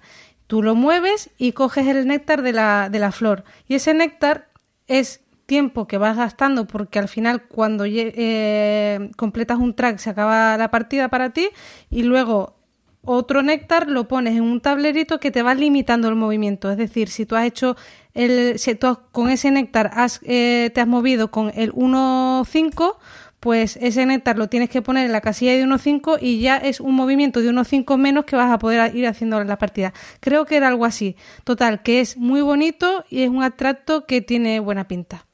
Y por último, el Sisted, que es un juego, eh, es como la secuela de, de- del Flotilla, que la, gente lo ha puesto muy bien. Y este es exclusivamente para dos jugadores, incluso tiene un modo, un modo en solitario. Y vi una partida y parece muy sencillo de reglas, pero el típico juego que te tiene la cabeza súper metida. en el, en el juego porque tienes que pensar muy bien lo que haces, cómo lo haces y te crea un puzzle como muy entretenido y muy chulo eh, al jugarlo. Muy bien, buena metralleta de juegos. Eh, Chema. Sí, no, eh, se me acaba de ocurrir uno que quizás no, no flipé, pero ya de paso lo menciono para rellenar, que es el Mysterium Park. Sí, porque a mí también me llama la atención. Porque yo el Mysterium es un juego al que siempre le he visto problemas y en cambio la gente a mi alrededor flipa mucho. Yo lo jugué eh, las tres primeras partidas muy bien, en la cuarta nos dimos cuenta de por dónde estaba roto el juego y ya dejamos de disfrutarlo. Y este, por lo visto, es más sencillo, más rápido, más elegante, parece que lo han, lo han pulido en todos los aspectos y lo que más me llamó la atención es que dicen que como mejor funciona es a dos. Y esto me parece que es una, que, es una ventaja muy gorda sobre el, sobre el juego base. Entonces, no sé si es un juego que yo me compre, pero sí que también estaré atento porque, por eso, porque me siento un poco culpable de que no me guste el Mysterium, ¿no? Porque todo el mundo, todo el mundo está encantado con él. Sí, eh, tiene buena pinta el Mysterium, parece más sencillo, he leído también. Mm. Eh, antes yo voy a hacer otra baterita así rápida, pero antes, eh, Guille, si quieres tú habla también, porque también sé, me consta que lo has jugado, pero creo que que es, eh, o sea, que habría que mencionar, o, bueno, o, yo lo incluyo porque ya lo he jugado, que es el Bonfire, que es el nuevo juego de Stefan Fell, que me ha parecido un, juegazo, un Fell de, bueno, de los de siempre, con, sin mucha historia, con los minijueguitos y, que se vertebran con una mecánica principal. Y la, verdad que me, lo pasa muy bien jugándolo. Me ha parecido un juego muy rápido, muy directo, muy bien diseñado. Lo he jugado incluso en solitario, también me lo pasé bien. Y, nada, yo creo que es de, los mejores diseños de los últimos años que ha hecho Fell y yo lo recomiendo mucho. Bueno, yo aquí voy a ser la nota discordante. Me parece mejor que sus diseños del año pasado, que no me gustaron, pero tampoco me apasionó tanto. Yo mi frase no lo coloco en mi top 5 de Fell. Creo que tiene cosas mejores y no sé, sí, tiene muchas cositas, pero no sé no me ha parecido tan bonito el cómo engrana, no sé, no... Eh, es verdad que tienes la sensación de eso, de que quieres hacer más acciones, que no te da tiempo, la partida se acaba y dices, pero ya hemos puesto todos los no movimientos aquí, entonces, eh, no sé. Yo vi una partida y tampoco me llamó nada. O sea, todo el mundo poniéndolo súper bien, que Fed ha vuelto, que no sé cuánto. Vi cómo se jugaba y digo, pero si esto es un poco lo mismo que siempre, pero no tiene nada que digas tú, mira, pues le ha dado este puntito diferente o este punto interesante que lo diferencie y lo ponga en su top. No lo he jugado y lo quiero jugar y hablaré, supongo, cuando lo juegue con más criterio de lo que estoy hablando ahora. Pero de primeras no, no me llama. Y el arte me parece, bueno, o sea, horrible. O sea, es el... ¿Cómo se llama el, el, los Avatar. ¿no? Avatar de. El diseñador es Lohausen y, y a mí es que ese diseñador no me gusta nada, pero aquí ha hecho, vamos, un. No sé cómo describirlo, pero vamos, no, no me gusta nada. Luego no están. A mí me parece espantosa la portada, ¿eh? Y, las cartitas del avatar. Es, eh, espantosas porque es una peli que odio y, lo vinculo mucho porque son avatares ahí y tal. Pero luego desplegado, sí que es verdad que me pareció bastante más bonito. Eh, porque, bueno, tienes azules y tal. Pero bueno, eso ya gustos personales. Pero bueno, ese era Bonfire. Eh, nada, yo os cuento brevemente eh, cuatro jueguitos, cinco jueguitos muy rápido eh, que también me han llamado la atención, pero que tampoco sé mucho de ellos. Bueno, uno es una reimplementación de Gigantes, el Rapanui, este lo vi el año pasado en Essen, en una reunión con una editorial, pues lo vi ahí desplegado y la verdad que es brutal la, producción, es preciosa. Y bueno, eso, quien haya jugado Gigantes, pues es un euro ligero, medio, pues simpático, interesante y, bueno, pues a mí me llama la atención. Eh, Guille, tú que lo has jugado, ¿no? Seguro, gigantes. al Giant, sí, al de mover tus Moais. Eh, me pareció un juego que estaba bien y de hecho me sorprendió porque sonó muy poco y para la época tenía una producción bastante chula y luego el juego estaba bien. Es verdad que había mucho cachondeo con el tema del idioma y términos por ahí, pero no sé. A ver. Sí, sí. Puede ser interesante. Luego, Dive es un, juego que me ha llamado la atención porque es un poco como el Deep Blue Sea que hablábamos, que tienes que, que, como se dice, bucear y, coger un tesoro, ¿no? Un poco como parecido a la premisa. pero utilizas como cartas transparentes que se van superponiendo, entonces eh, de acción simultánea, y bueno, parece muy bonito y parece original. No sé qué tal Se lo he visto muy aleatorio, muy como que, están la- las, las tarjetas así superpuestas, eh, las eso son como ace- acetatos con dibujos y tú tienes un poco que adivinar en qué capa está cada cosa y tal y lo vi como muy aleatorio. A mí ese no, pero bueno, lo veremos.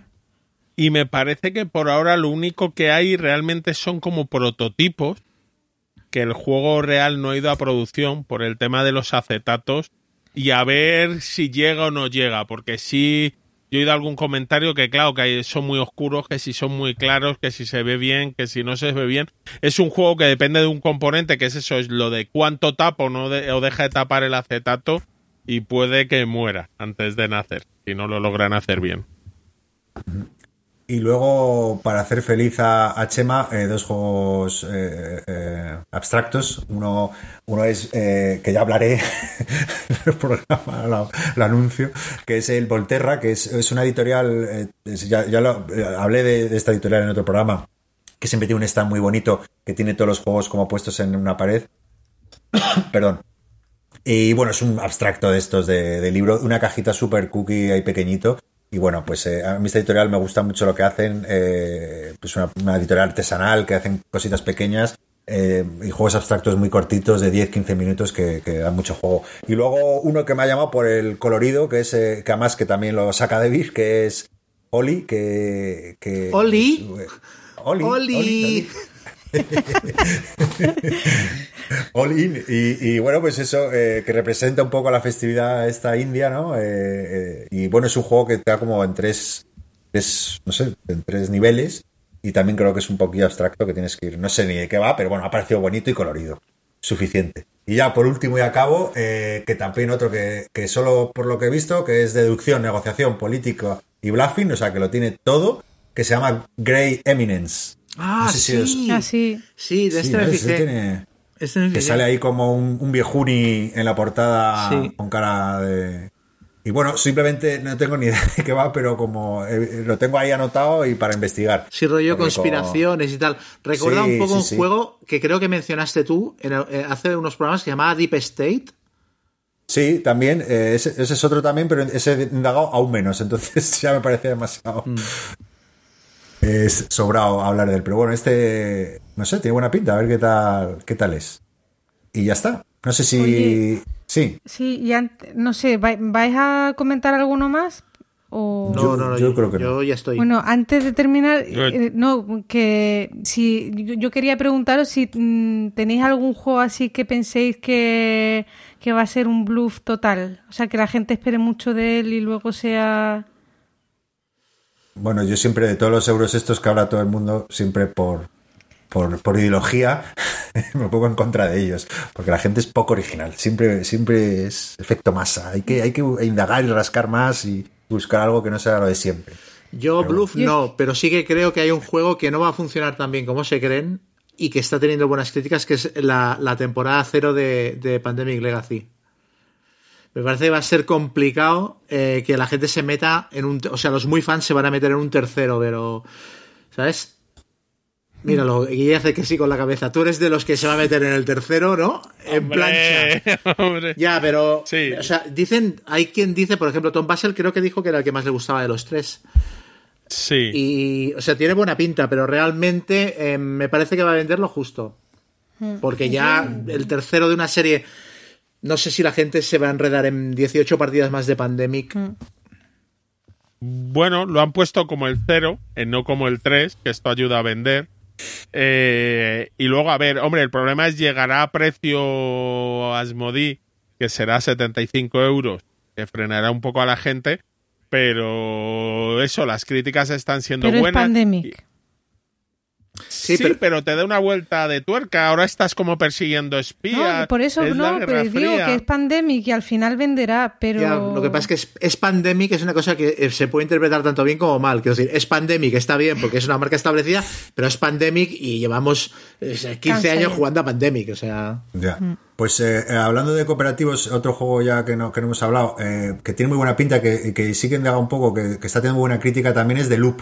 Es un juego francés eh, con una portada, eh, es como de saltos en el tiempo, pero es cooperativo y tiene, tiene un sistema que va cayendo, no sé, tiene muy buena pinta y, y cooperativo, sencillito, y bueno, otro por si, por si quieres sustituirlo por el Pandemic, Chema. Está bien. Bueno, yo voy a aprovechar y hablar también de un par de juegos. O sea, que nos faltaban un montón, o sea, nos Bueno, a pasar- ver, faltaban una colección. No, a ver, os voy a comentar un par de ellos que sí he jugado. Uno es el Cálico, es un juego de colocación de losetas muy bonito.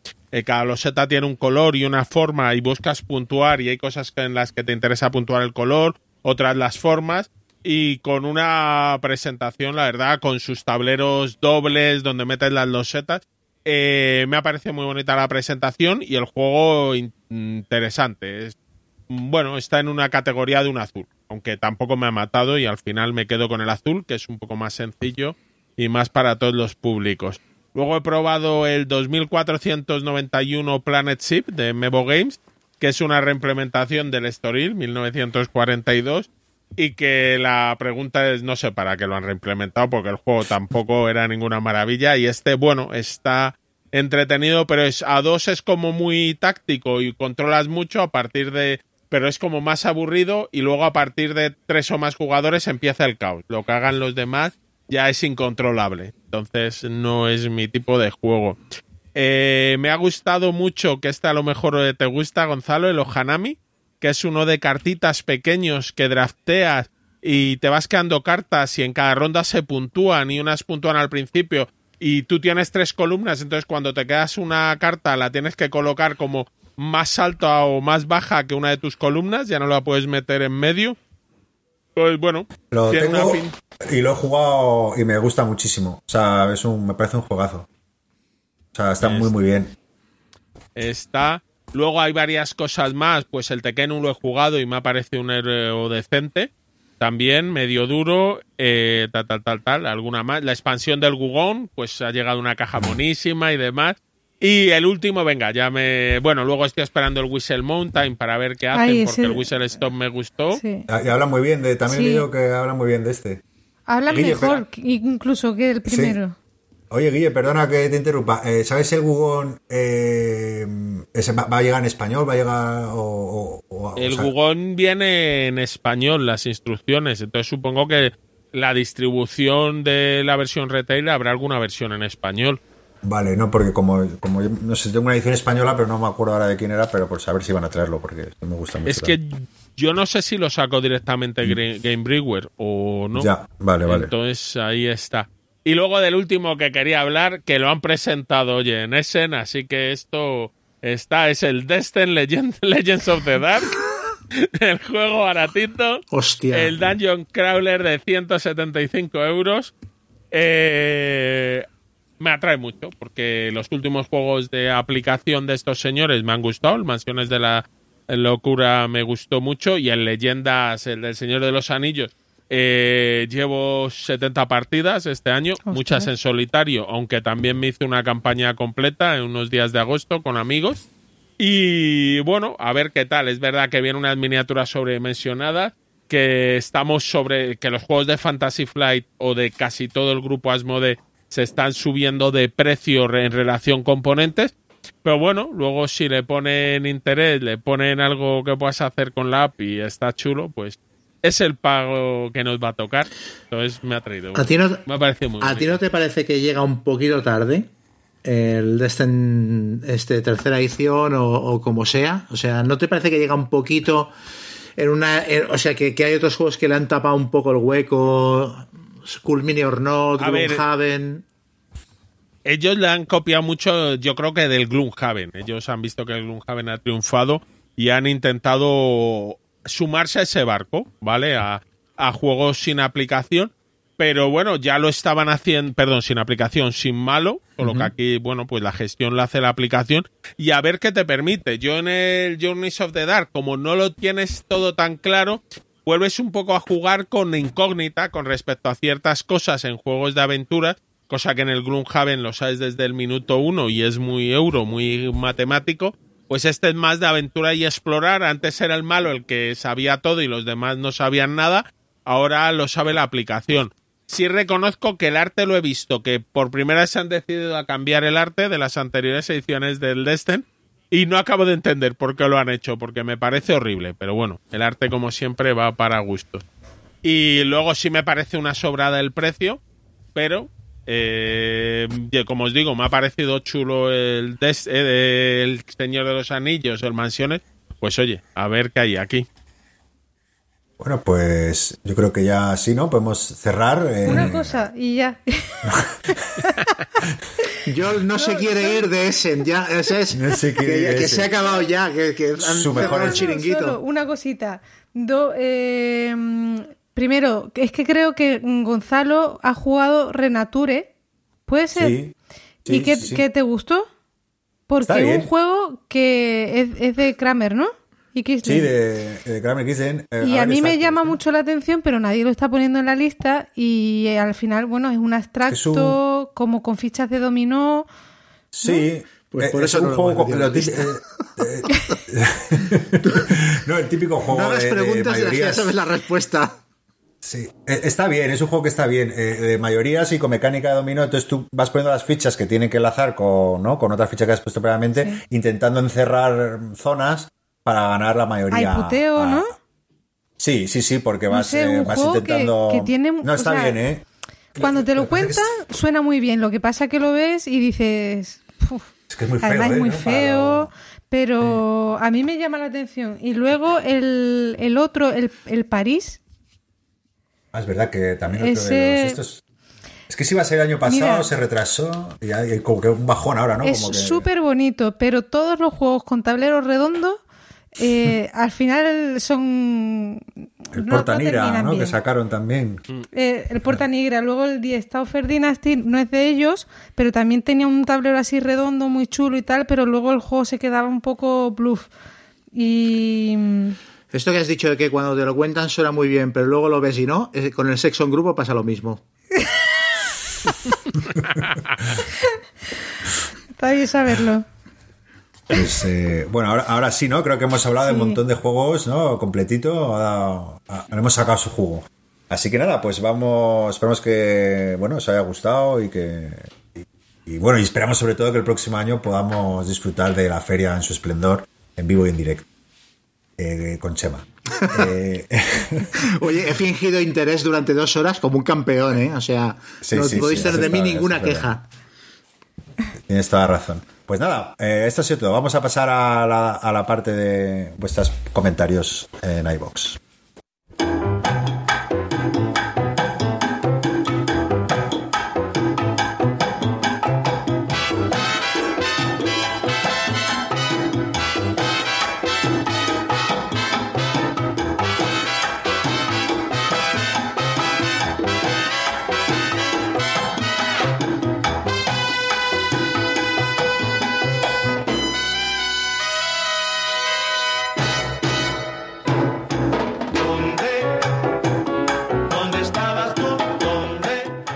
Nada, antes de, de comentar, eh, eh, decir que en Twitter, Chema, que esto ya fue un poco pasado, pero, pero hay mucha demanda. Incluso te han hecho una portada de tu juego Nazi Papers. Sí. Impresionante.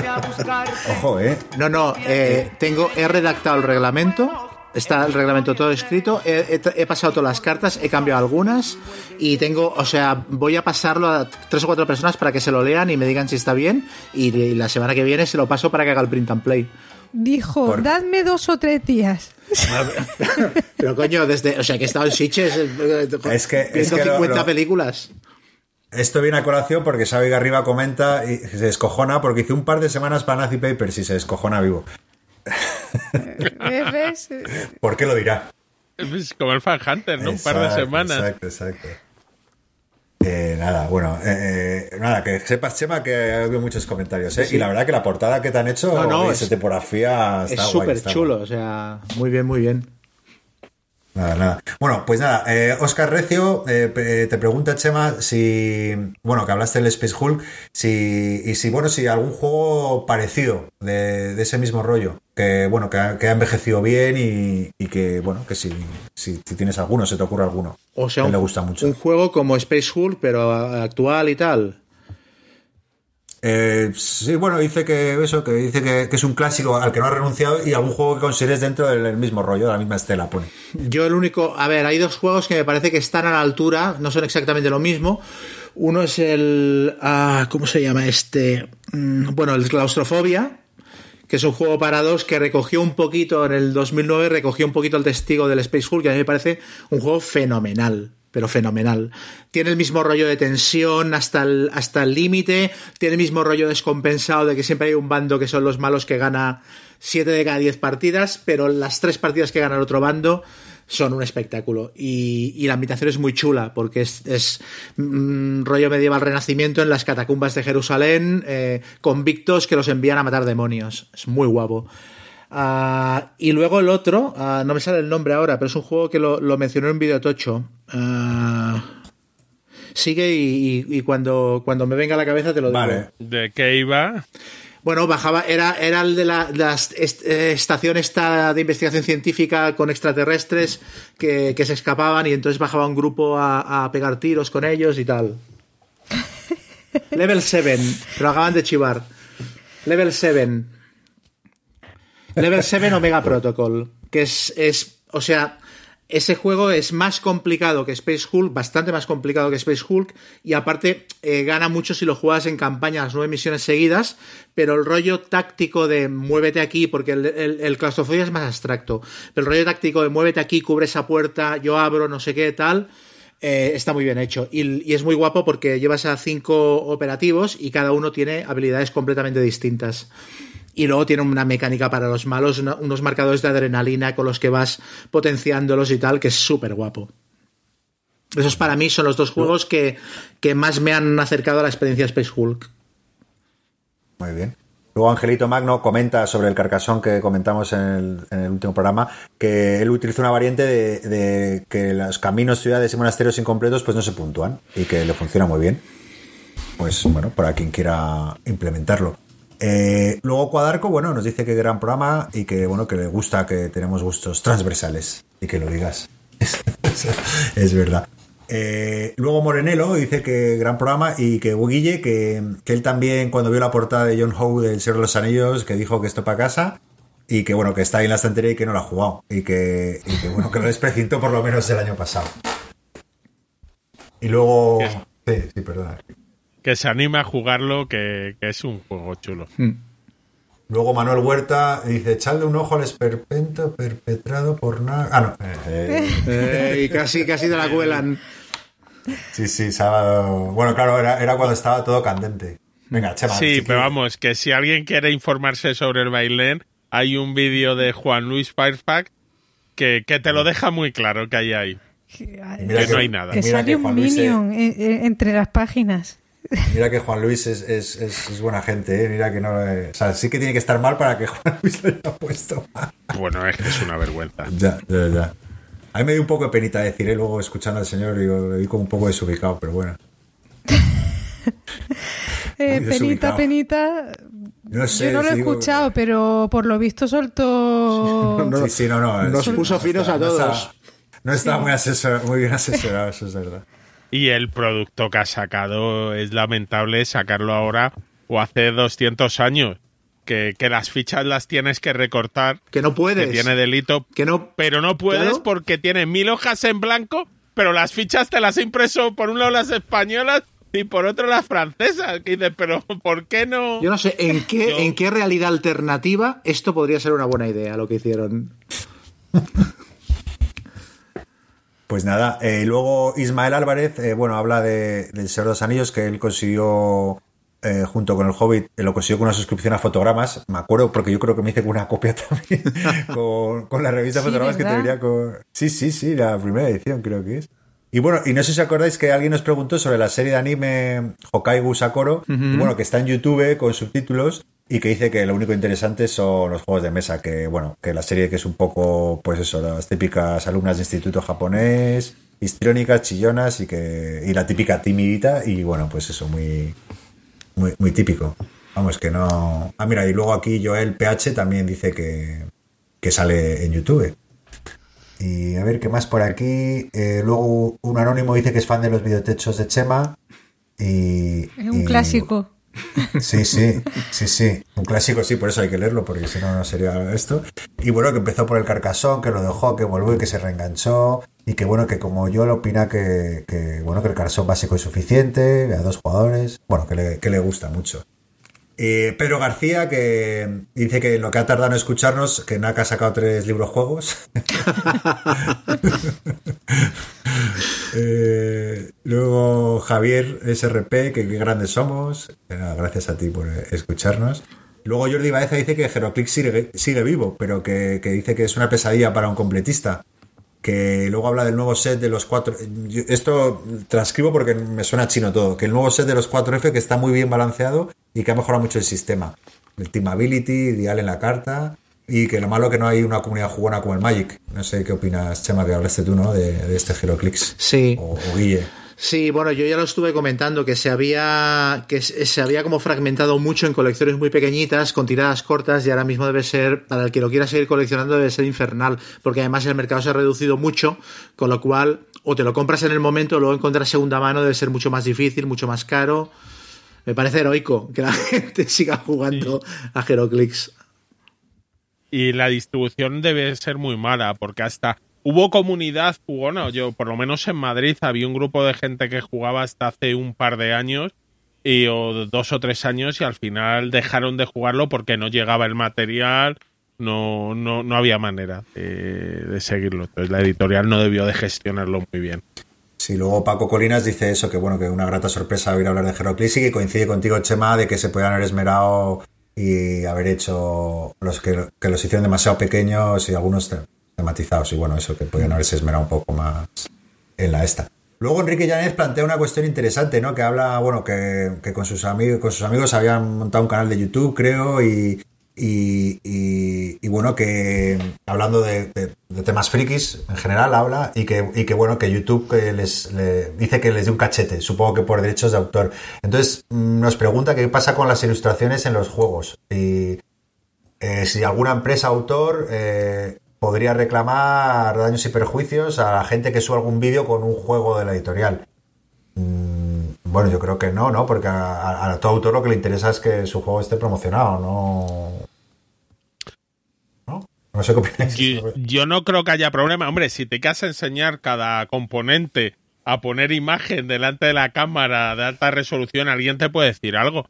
Pero no creo que ninguna editorial, porque tú juegues, porque muestres los componentes en general, porque muestres tal, vaya a decir nada. Está haciendo promoción.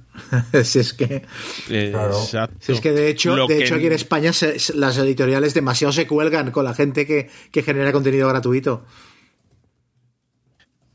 Sí, normalmente hay más líos. Si coges eso, música, no puedes poner música de nada, no puedes poner cortes de otros vídeos, pero por eh, tú por mostrar un juego en una mesa, no, creo que ninguna editorial vaya a decirte nada.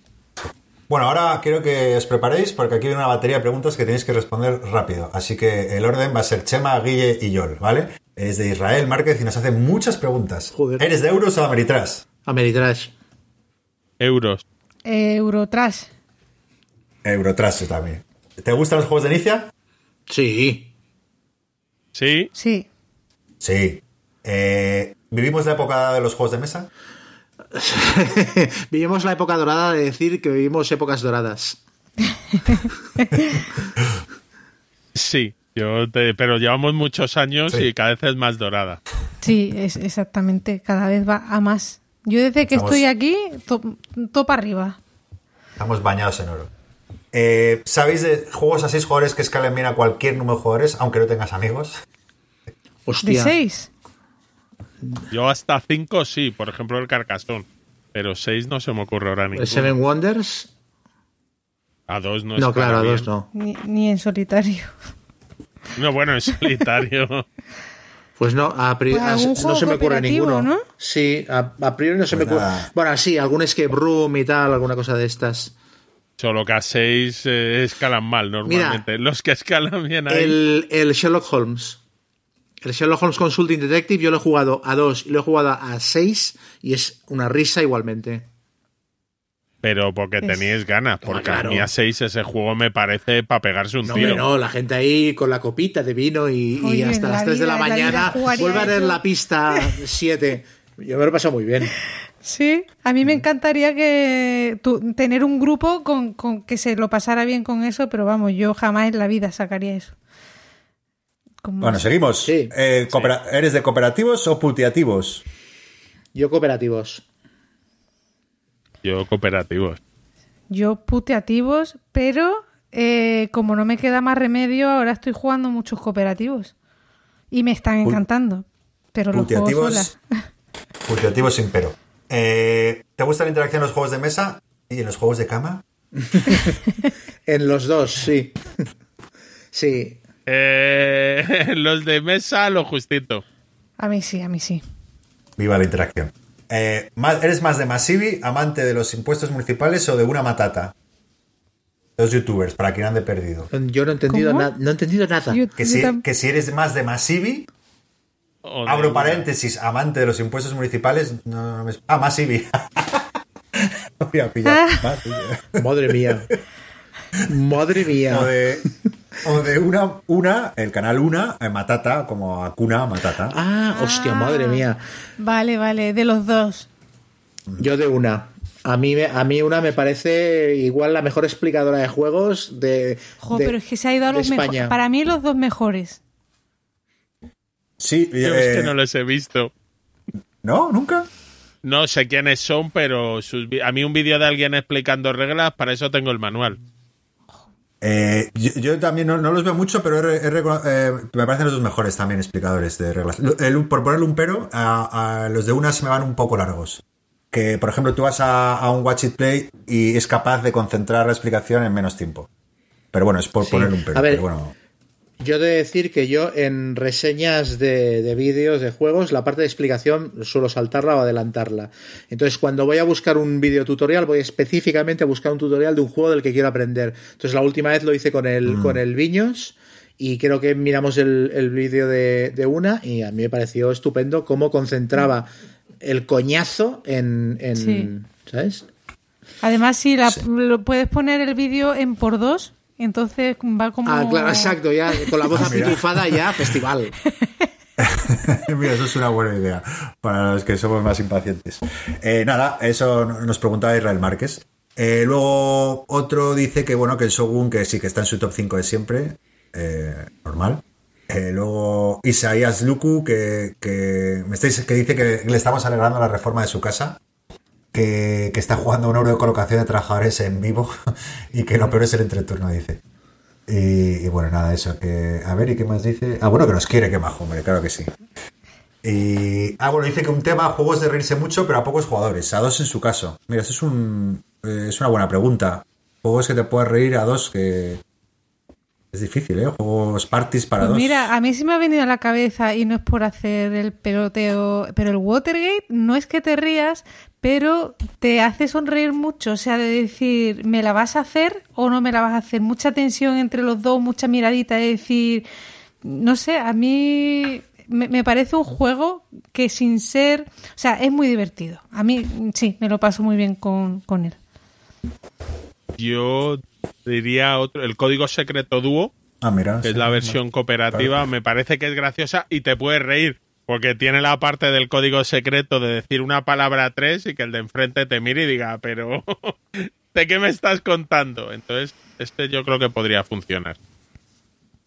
Luego Pablo Pazo, bueno, habla de, como estuvimos hablando de juegos de, de- del trienio que va de 2000 al 2002, pues nos habla de, de Puerto Rico, que le gusta mucho, eh, luego, mm, bueno, pero que le parece un poco feo y, y demás. Bueno, es que se enrolla, se enrolla bastante.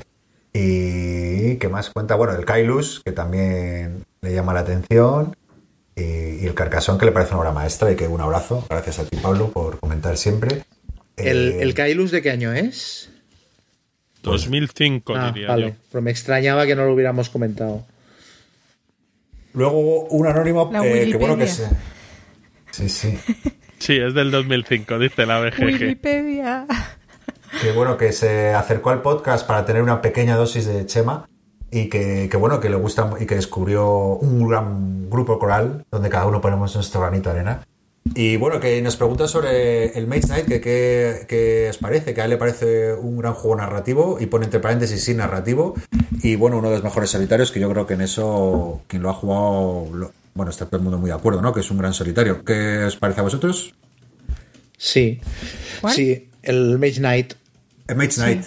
Sí, es un bistec de juego, es tremendo. O sea, quizás es, es. El problema que tiene es que cuando llevas mucho tiempo sin jugarlo, volverlo a jugar es, es un. te- se te hace una montaña. Pero yo cuando lo he jugado me lo he pasado muy bien siempre y me parece que tiene un montón de matices y es súper chulo. A dos, tres como mucho. Ya tres me parecen demasiados. Si juegan rápido los tres, vale, pero si no, sí. Es el límite. Nada, luego un anónimo que dice que más mil a escucharnos hablar de Wargames y mejores solitarios. Pues nada, otro que, no- que nos lo deja. Y luego me, me dice que había encontrado una Estratega 4, se lo agradezco, pero bueno, eh, otro oyente me, me mandó un privado y que había una oferta en Wallapop y bueno, ya me he pillado el Estratega 4, pero de todas maneras, muchísimas gracias por, por aquellos que... que- que- Bueno, no era un anónimo, porque luego ha repetido el mensaje y lo ha firmado como Inmaculúdica. Vale, pues Inmaculídica. muchísimas- Ah, vale, es verdad, arriba, tienes razón. Es, que, es que estaba mirando el de abajo porque puso otro otro comentario y no había. Pues eh, muchísimas gracias por, por la, por bueno, por decirme que estaba, pues bueno, ya la, había encontrado, pero te- se agradece. Eh, bueno, y luego otro oyente, eh, no sé si es la misma Inmaculúdica o Ismael, que también era comentado antes, que bueno, que nos considera el programa más imparcial de todos. Y, bueno, si tenemos algún otro canal para feedback que escuchemos y demás. Y, hace una petición de rol en solitario. No sé si eh, eh, podéis comentar qué canal os gusta a vosotros. Eh, yo últimamente he descubierto un canal que se llama Board Game Co. que es un tío que habla sobre todo de Kickstarters, pero con un nivel de, profundidad y detalle brutal. Y tiene, hace, hace como uno o dos vídeos al día. Es un tío que ha empezado a jugar hace dos años y se ha vuelto loco con el, con el tema. Y, y hace eso, un vídeo dos al día comentando juegos y entonces tiene como temáticas, tiene eh, reseñas y luego tiene una serie de vídeos que se llama Should You Back It, que es en plan, ¿deberías meterte en este Kickstarter o no? Eh, y eso me los pongo de fondo mientras trabajo y me, y gusta mucho las reflexiones que hace porque analiza los juegos de Kickstarter desde perspectivas como em, merece la pena lo que te vas a gastar en él, eh, el juego se devaluará con el tiempo o si no te gusta lo podrás vender. ¿Vale la pena cogerse el all-in o solo lo- el básico? Y, lo desgrana todo muy bien. Luego, bueno, Ismael Álvarez nos habla de un Kickstarter que- de, de Dracoideas que se llama Help Arrives y bueno, que está ambientado en la Guerra Civil Española. Eh, en relación a, a Dracoideas, sí que me gustaría comentar que también he caído, no lo he comentado al principio del programa, eh, que van a sacar en español Warfighter, que hemos hablado en este programa de, de él, eh, en la Segunda Guerra Mundial. El B-17, también de Dan Bersen, que también es uno de los juegos mejor valorados de, de esa editorial. Y otro que no me acuerdo porque no me acuerdo. Pero bueno, que, que bueno que también Dracoideas está trayendo Wargames, ¿no? De, en español y bueno, pues la verdad que son buenas noticias, yo creo. Eh, nada, no sé si os interesa. Bueno, Dan Bersen no sé. Bueno, No. Sí. no, a mí, a mí el Warfighter me parece, me parece una- un pestiño. Lo siento. Nada, luego la abuela Fuma dice que, que, bueno, otra petición para juegos de mesa en solitario, ya la- dada la situación que vivimos. Y, y dice que no solo de juegos de mesa en solitario, sino de rol también. ¿Vale? O juegos que combinen las dos cosas.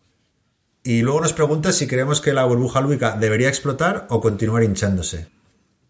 Y también nos pide que hagamos un programa monográfico sobre Kickstarter o crowdfunders eh, y, bueno, y que si, si hay ética en todo este tema, bueno, es verdad que ha, ha cambiado mucho, ¿no? De- desde el principio hasta ahora. Y bueno, eso. Eh, entonces, bueno, lo que. si os queréis responder, si hay burbuja lúdica, si debe hincharse o no.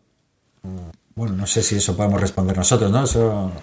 Yo lo que estoy notando últimamente es que los precios cada vez se disparan más rápido. O sea, estábamos hablando a mediados de año de que, hombre, es que los 100 euros se han convertido en un estándar y ahora ya los 130 se han convertido en un estándar.